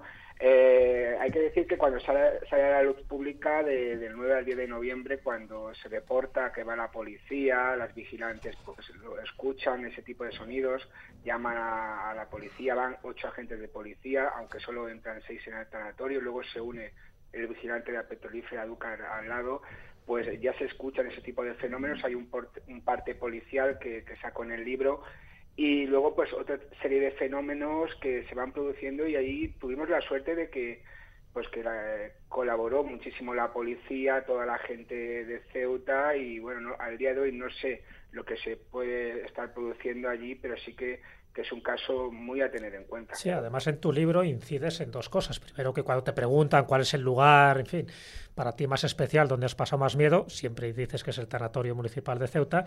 Y por otra parte, yo creo que se darían los requisitos perfectos de un lugar encantado, según tu punto de vista. Bueno, yo creo que sí, pero claro, eh, pasar más miedo en cuanto al misterio. En cuanto al misterio, a la vida claro. normal, en cuanto a la vida normal, ya te digo yo que cualquier sede de Hacienda pasó más miedo, ¿no? Pero que Ah, y eh, eso no, que Hacienda somos ahí- todos. Ahí todo, ahí vamos todos ya acojonados, ¿no? Eh, pues sí, porque une muchos puntos de, de- de- de los fenómenos llamados inexplicables y como te decía, pues eh, sobre todo cuando las personas te cuentan pues, un, ejemplo muy claro y que, voy repitiendo mucho a lo largo de las entrevistas es de uno de los testigos, un auxiliar de vigilancia, eh, Billy, que trabajaba allí, que se crió porque su padre es uno de los encargados del cementerio de, de Ceuta, pues se crió entre tumbas, pues imagínate la muerte, los huesos y ver cosas extrañas eh, que tienen que ver relacionadas con los cementerios, pues no le es ajeno, ¿no? Y aparte de todo es un tío como un templo, o sea, dos metros de, de, de Ceutí, que no la- le daba miedo absolutamente nada y bueno, a- eh, la primera vez pues eh, nos comentaba lo que ella había vivido, que creía a pie juntilla lo que decían sus compañeros y sobre todo sus compañeros que más vivieron los, los fenómenos y a la segunda vez que fuimos eh, se había ido al cementerio porque decía otra vez allá a trabajar con su padre porque decía que bueno allí se estaba más tranquilo no es un hecho un poco significativo. ¿no? Y luego, como te decía, eh, la colaboración en todo momento de la policía de Ceuta que no sé por qué algunos medios de comunicación le dieron por decir que daban carpetazo al asunto cuando a nosotros nos facilitaron todo. De hecho, eh, don Ángel Gómez Prieto, superintendente de la policía de allí en aquellos momentos, y hoy es un cargo político, pues obligaba, entre comillas, a sus mandos inferiores y a la patrulla de policía que, fue allí, que, que, como te digo fueron ocho agentes, a que nos contaran los casos, ¿no? Casos no solo en, el tanatorio de Ceuta, sino casos que había vivido, por ejemplo, él mismo en el antiguo cuartel de policía del Rebellín y que ahí explico en el libro, ¿no? Por lo tanto, eh, es un caso que te marca, ¿no? Pero aparte de esos, eh, de esas voces eh, que vosotros, de esos lamentos que vosotros escuchabais, ¿se ha producido algún tipo, otro tipo de fenómenos extraños? Sí, sí. De hecho, cuando las vigilantes entraron allí, la empresa suya entró ahí ya los antiguos vigilantes de otra empresa eh, les dijeron que se movían las cosas, que se escuchaban golpes, que también en algunas de las grabaciones recogimos los golpes y diferentes eh, tipos de sucesos, ¿no? Y, ellas, pues bueno, como es una nueva empresa, como ellos quedaban en el, digamos, ahí en el limbo de que no se les iba ahí en el paro la antigua empresa, pues dijeron, bueno, esto no lo han dicho para que tengamos miedo, somos la mayoría mujeres y nos vayamos, ¿no? Porque encima, lógicamente, estás de vigilante en un tanatorio, no siempre estaba ocupado, entre comillas, por, por clientes, pero bueno, eh, hay que tenerlo en cuenta, ¿no? Y no, no, cuando ya empezaron a suceder ese tipo de fenómenos también con ellas, que se movían cosas, escuchaban golpes, aparte de este tipo de, lamentos, pues eh, ya comenzaron a pensar, no, no, no, no, lo decían como advertencia, no, no como para asustarnos, ¿no? Eh, aparte de, este caso del cual bueno tú desarrollas en, el libro toda la investigación, bueno pues eh, haces un recorrido por media geografía por española. Otros 10 lugares sí, distintos. Sí, sí. Lugares, eh, hablas de fenómenos que suceden en Logroño, etcétera. Pero hay un, un caso que a mí me, me llama mucho la atención porque es un, palacio real.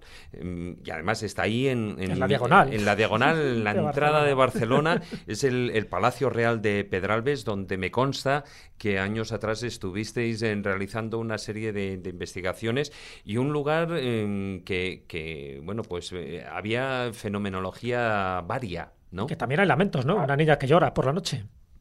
Sí, y luego se ríe. Había y, hay. Y, hay, ¿no? Y de ahí, sí, sí, efectivamente se siguen sucediendo y a través de sacarlo en algún medio de comunicación, siempre con los permisos de la gente que en aquel momento administraba el palacio pues nos surgieron nuevos nuevos testigos. Por ejemplo eh, un cocinero que en, algunas ocasiones ahí se realizan recepciones de, diferente tipo pues hacen catering en la cocina de, allí que son que son enormes con, con, hornos industriales. Yo que en su momento estuve trabajando en el catering sabía del tema y una puerta de un horno industrial eh, de aquel tipo que, que pude ver en persona no se abre y se cierra cada dos por tres eh, y encima sola. Bueno, de hecho no creo que ningún horno en ninguna casa, ya que está escuchándonos ahora mismo, se abre y se cierre solo la puerta, por muy por muy moderno que sea el horno, ¿no?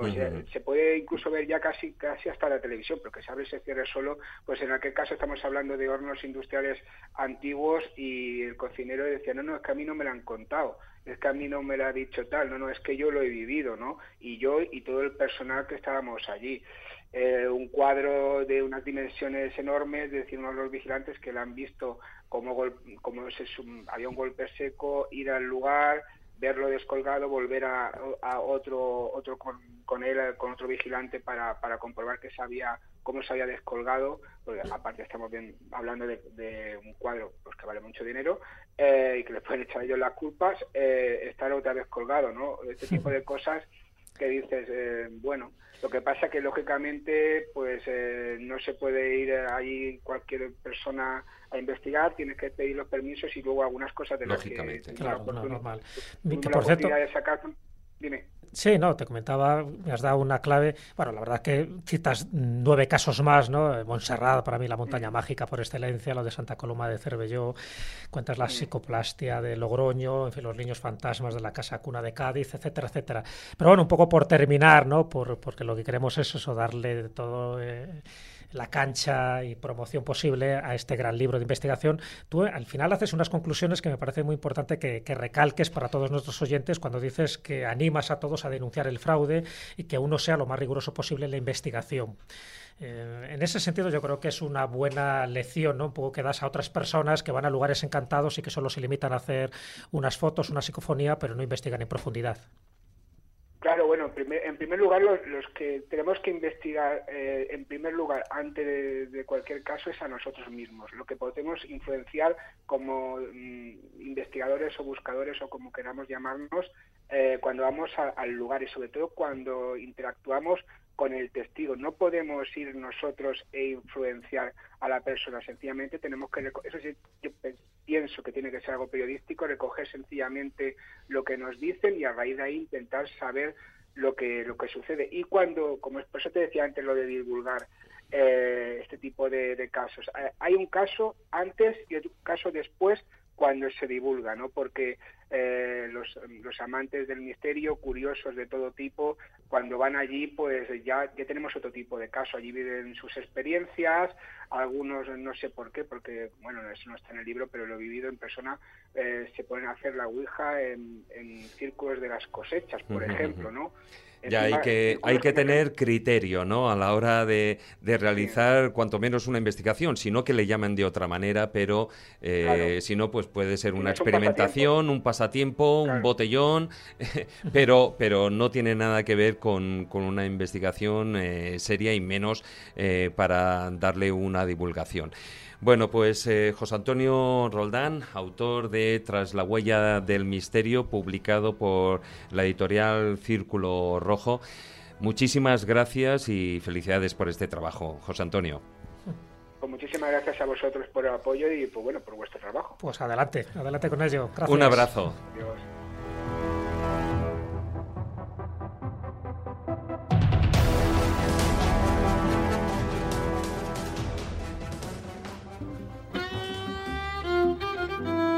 La escóbula de la brújula.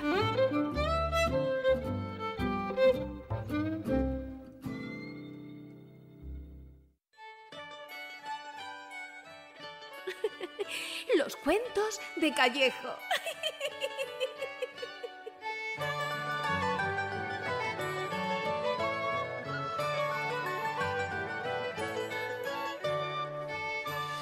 Bueno, Jesús, en un programa de, curiosidades, de, gabinetes, de maravillas, espero que los cuentos eh, sean maravillosos. Hombre, siempre, siempre. Una de las cualidades que tiene este tipo de cuentos que traigo a colación es ese toque fantástico, maravilloso y iniciático en algunos casos, pero siempre con esa enseñanza oculta o no tan oculta. Eh, fíjate, a relación un poco del cuento que he querido traer, Tuve dudas porque ahora mismo en las redes sociales, sobre todo en YouTube, circula un vídeo que ganó el corto en el Festival de Cannes en el año 2008. Es un corto de un mexicano, por cierto, que no deja de ser una copia de otro que se hizo en España un año antes. Bueno, lo que cuenta básicamente, lo digo porque es muy conocido y por eso no he querido que se fuera, ¿no? Es el de una persona ciega que está pidiendo en una calle y tiene puesto un cartel diciendo soy ciego, ten compasión, dame una limosna. Entonces la gente pasa por allí, prácticamente no le da ninguna limosna, hasta que pasa un señor, un ejecutivo, y le cambia el cartel. O sea, se acerca y le pone otra frase distinta. Y a raíz de esa frase que el ciego no sabe lo que le ha puesto, pues empiezan a lloverle las, las monedas, las dádivas, en fin, se llena su bolso. Entonces cuando vuelve a pasar por allí el ejecutivo, el ciego que le reconoce porque había tocado sus zapatos, le dice qué ha pasado, por qué ha ocurrido ese cambio. Y este ejecutivo, que se ve que era un técnico en publicidad, cambió lo de eh, ten compasión, soy ciego por hoy es un hermoso día y no puedo verlo. Bueno, pues la importancia de las palabras es lo que hizo que la gente se compadeciera mucho más. Esto lo cuento un poco como introducción para darnos cuenta que realmente el poder de las palabras, el poder de la comunicación es fundamental a raíz de esto que voy a contar como cuento de callejo. Bueno, pues vamos a escucharlo.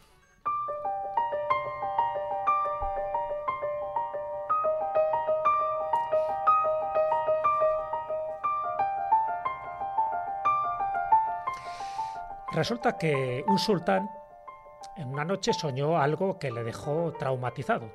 Soñó que se le caían todos los dientes. Cuando se despierta, quiere que se le interprete ese sueño que para él le dejó un recuerdo muy vívido y llama al sabio más sabio de su reino. Se acerca uno y le interpreta su sueño. Y lo que le dice es, según mi sabiduría, quiere decir que por cada diente que se le ha caído, un pariente suyo va a morir. El sultán no le gustó nada la respuesta y mandó que le ejecutaran inmediatamente. Que le corten la cabeza, que me traigan otro sabio. No me interesa lo que me ha contado este hombre. Bueno, todo el mundo se queda un poco asustado, como diciendo, bueno, vamos a llamar al sabio de, de guardia, al sabio de cabecera, para ver que le interprete este sueño. Va el segundo sabio, le cuenta el sultán lo que había soñado, y este sabio, que era al parecer un poco más sabio que el anterior, le dice, Sultán, lo que quiere decir este sueño que usted ha tenido es que va a sobrevivir a todos sus parientes. Y el sultán dice, ah, esto sí que me ha gustado. Tenga usted 100 monedas de oro. Cuando sale del palacio, los cortesanos le dicen, pero bueno, si ha dicho lo mismo que dijo el anterior sabio, el anterior sabio ha perdido la cabeza y usted le han dado 100 monedas de, oro. Dice, sí, pero lo que cambia es las palabras, tal como yo se lo he dicho, porque a la hora de comunicar, de interpretar ese sueño, eh, el significado evidentemente es el mismo, pero él lo ha interpretado de una forma más halagüeña. De ahí que cuando nos comuniquemos, y el lenguaje es nuestra forma de expresión, cuando nos comuniquemos tengamos mucho cuidado con lo que decimos, porque a través de las palabras, a través de una buena comunicación, podemos ser desgraciados, podemos ser felices, podemos eh, levantar una guerra, podemos elevar discordias o sencillamente podemos estar en paz. O es como la verdad, cuando tú se la lanzas a alguien, si la lanzas de una forma directa le puedes hacer daño, pero si la adornas con un terciopelo, le estás diciendo lo mismo, pero desde luego su daño va a ser menor. El poder de las palabras, el poder de la comunicación y a la hora de dirigirnos a las, a las personas, saber que lo más fundamental de todo siempre es el respeto, la moderación y el control de cada palabra, porque de cada palabra, no lo olvides David, tiene energía. Y esa carga de energía a veces se puede convertir en una seda, pero también puede ser una bala.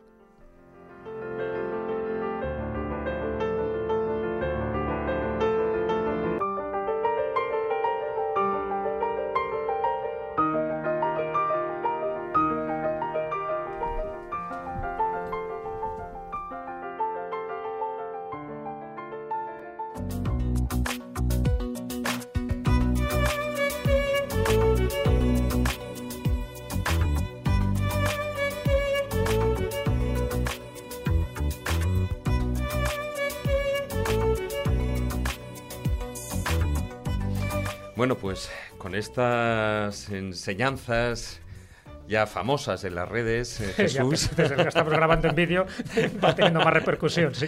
Hombre, desde luego, no, no, no. Y además, yo creo como ya crean fans, desde luego, porque además ayudan a, a ser mejor y, y a vivir mejor y sobre todo a enfrentarse de otra manera o con otra visión a la vida, que es eh, una de las claves también que pretendemos en la escóbula de la brújula. Y en este caso a cuidar las palabras, lo que decimos y cómo lo decimos. Hombre, sí, el valor de la palabra, siempre, del cual también muchos políticos podrían aprender. Bueno, pues eh, dejamos aquí el problema. Eh, el programa. y perdón. el programa, las El, dos el tema y el programa. He hecho ahí un mix, ¿ves? El, el poder de las palabras. Bueno, pues eh, lo primero, despedir a nuestro querido invitado, Raúl Alonso. Muchísimas gracias por haber estado aquí con nosotros, acompañándonos Muchas durante gracias a todo el vosotros. programa. Ha sido un placer. Maese, hasta la Sí, próxima semana. Yo estoy con Jesús. No es lo mismo decir que cabrito que decir anda cabrito. ¿A que sí, no? No es No, igual. no, No, no, no, no. Tú le puedes decir cabrito y, o, su faceta más superlativa a una persona y que se ríe o que te calce una hostia directamente. O, dicho de una manera más gruesa, dice, eres un cabrón, o decir, anda cabrón, que Ahí te ha está. tocado la Bueno, yo, primitiva". yo he dicho la parte superlativa. Pero bueno, hasta la próxima semana.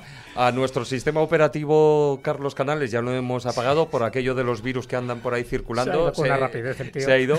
Jesús, hasta la próxima semana. Pues un recordatorio que el 15 de junio termina la convocatoria del premio literario Juan Antonio Cebrián de efectivamente. histórica, que la gente se dé prisa, que está a punto de terminar, que tiene una dotación de 2.000 euracos y además la publicación de la obra. Por lo tanto, digo que todo el mundo que tenga una obra de divulgación histórica, que se apresure, que ya queda muy poco tiempo para presentar los originales. Bueno, Bueno, agradecer también a Raquel que está al otro lado de la pecera, su buen hacer a los mandos técnicos y a todos vosotros, eh, queridos escobuleros, muchas, muchísimas gracias por habernos acompañado una semana más. Como siempre, solo me queda recordaros pues nuestra página web, laescóbula.com, nuestro canal en YouTube, donde ya sabéis que podéis encontrar todo diverso contenido audiovisual de los programas de las diferentes secciones y también recordaros nuestra presencia en las redes sociales, en Facebook, la página oficial La Escóbula de la Brújula y en Twitter nuestro perfil es arroba escobuleros. Tratad de ser felices e ilustraos. Hasta la próxima semana, amigos.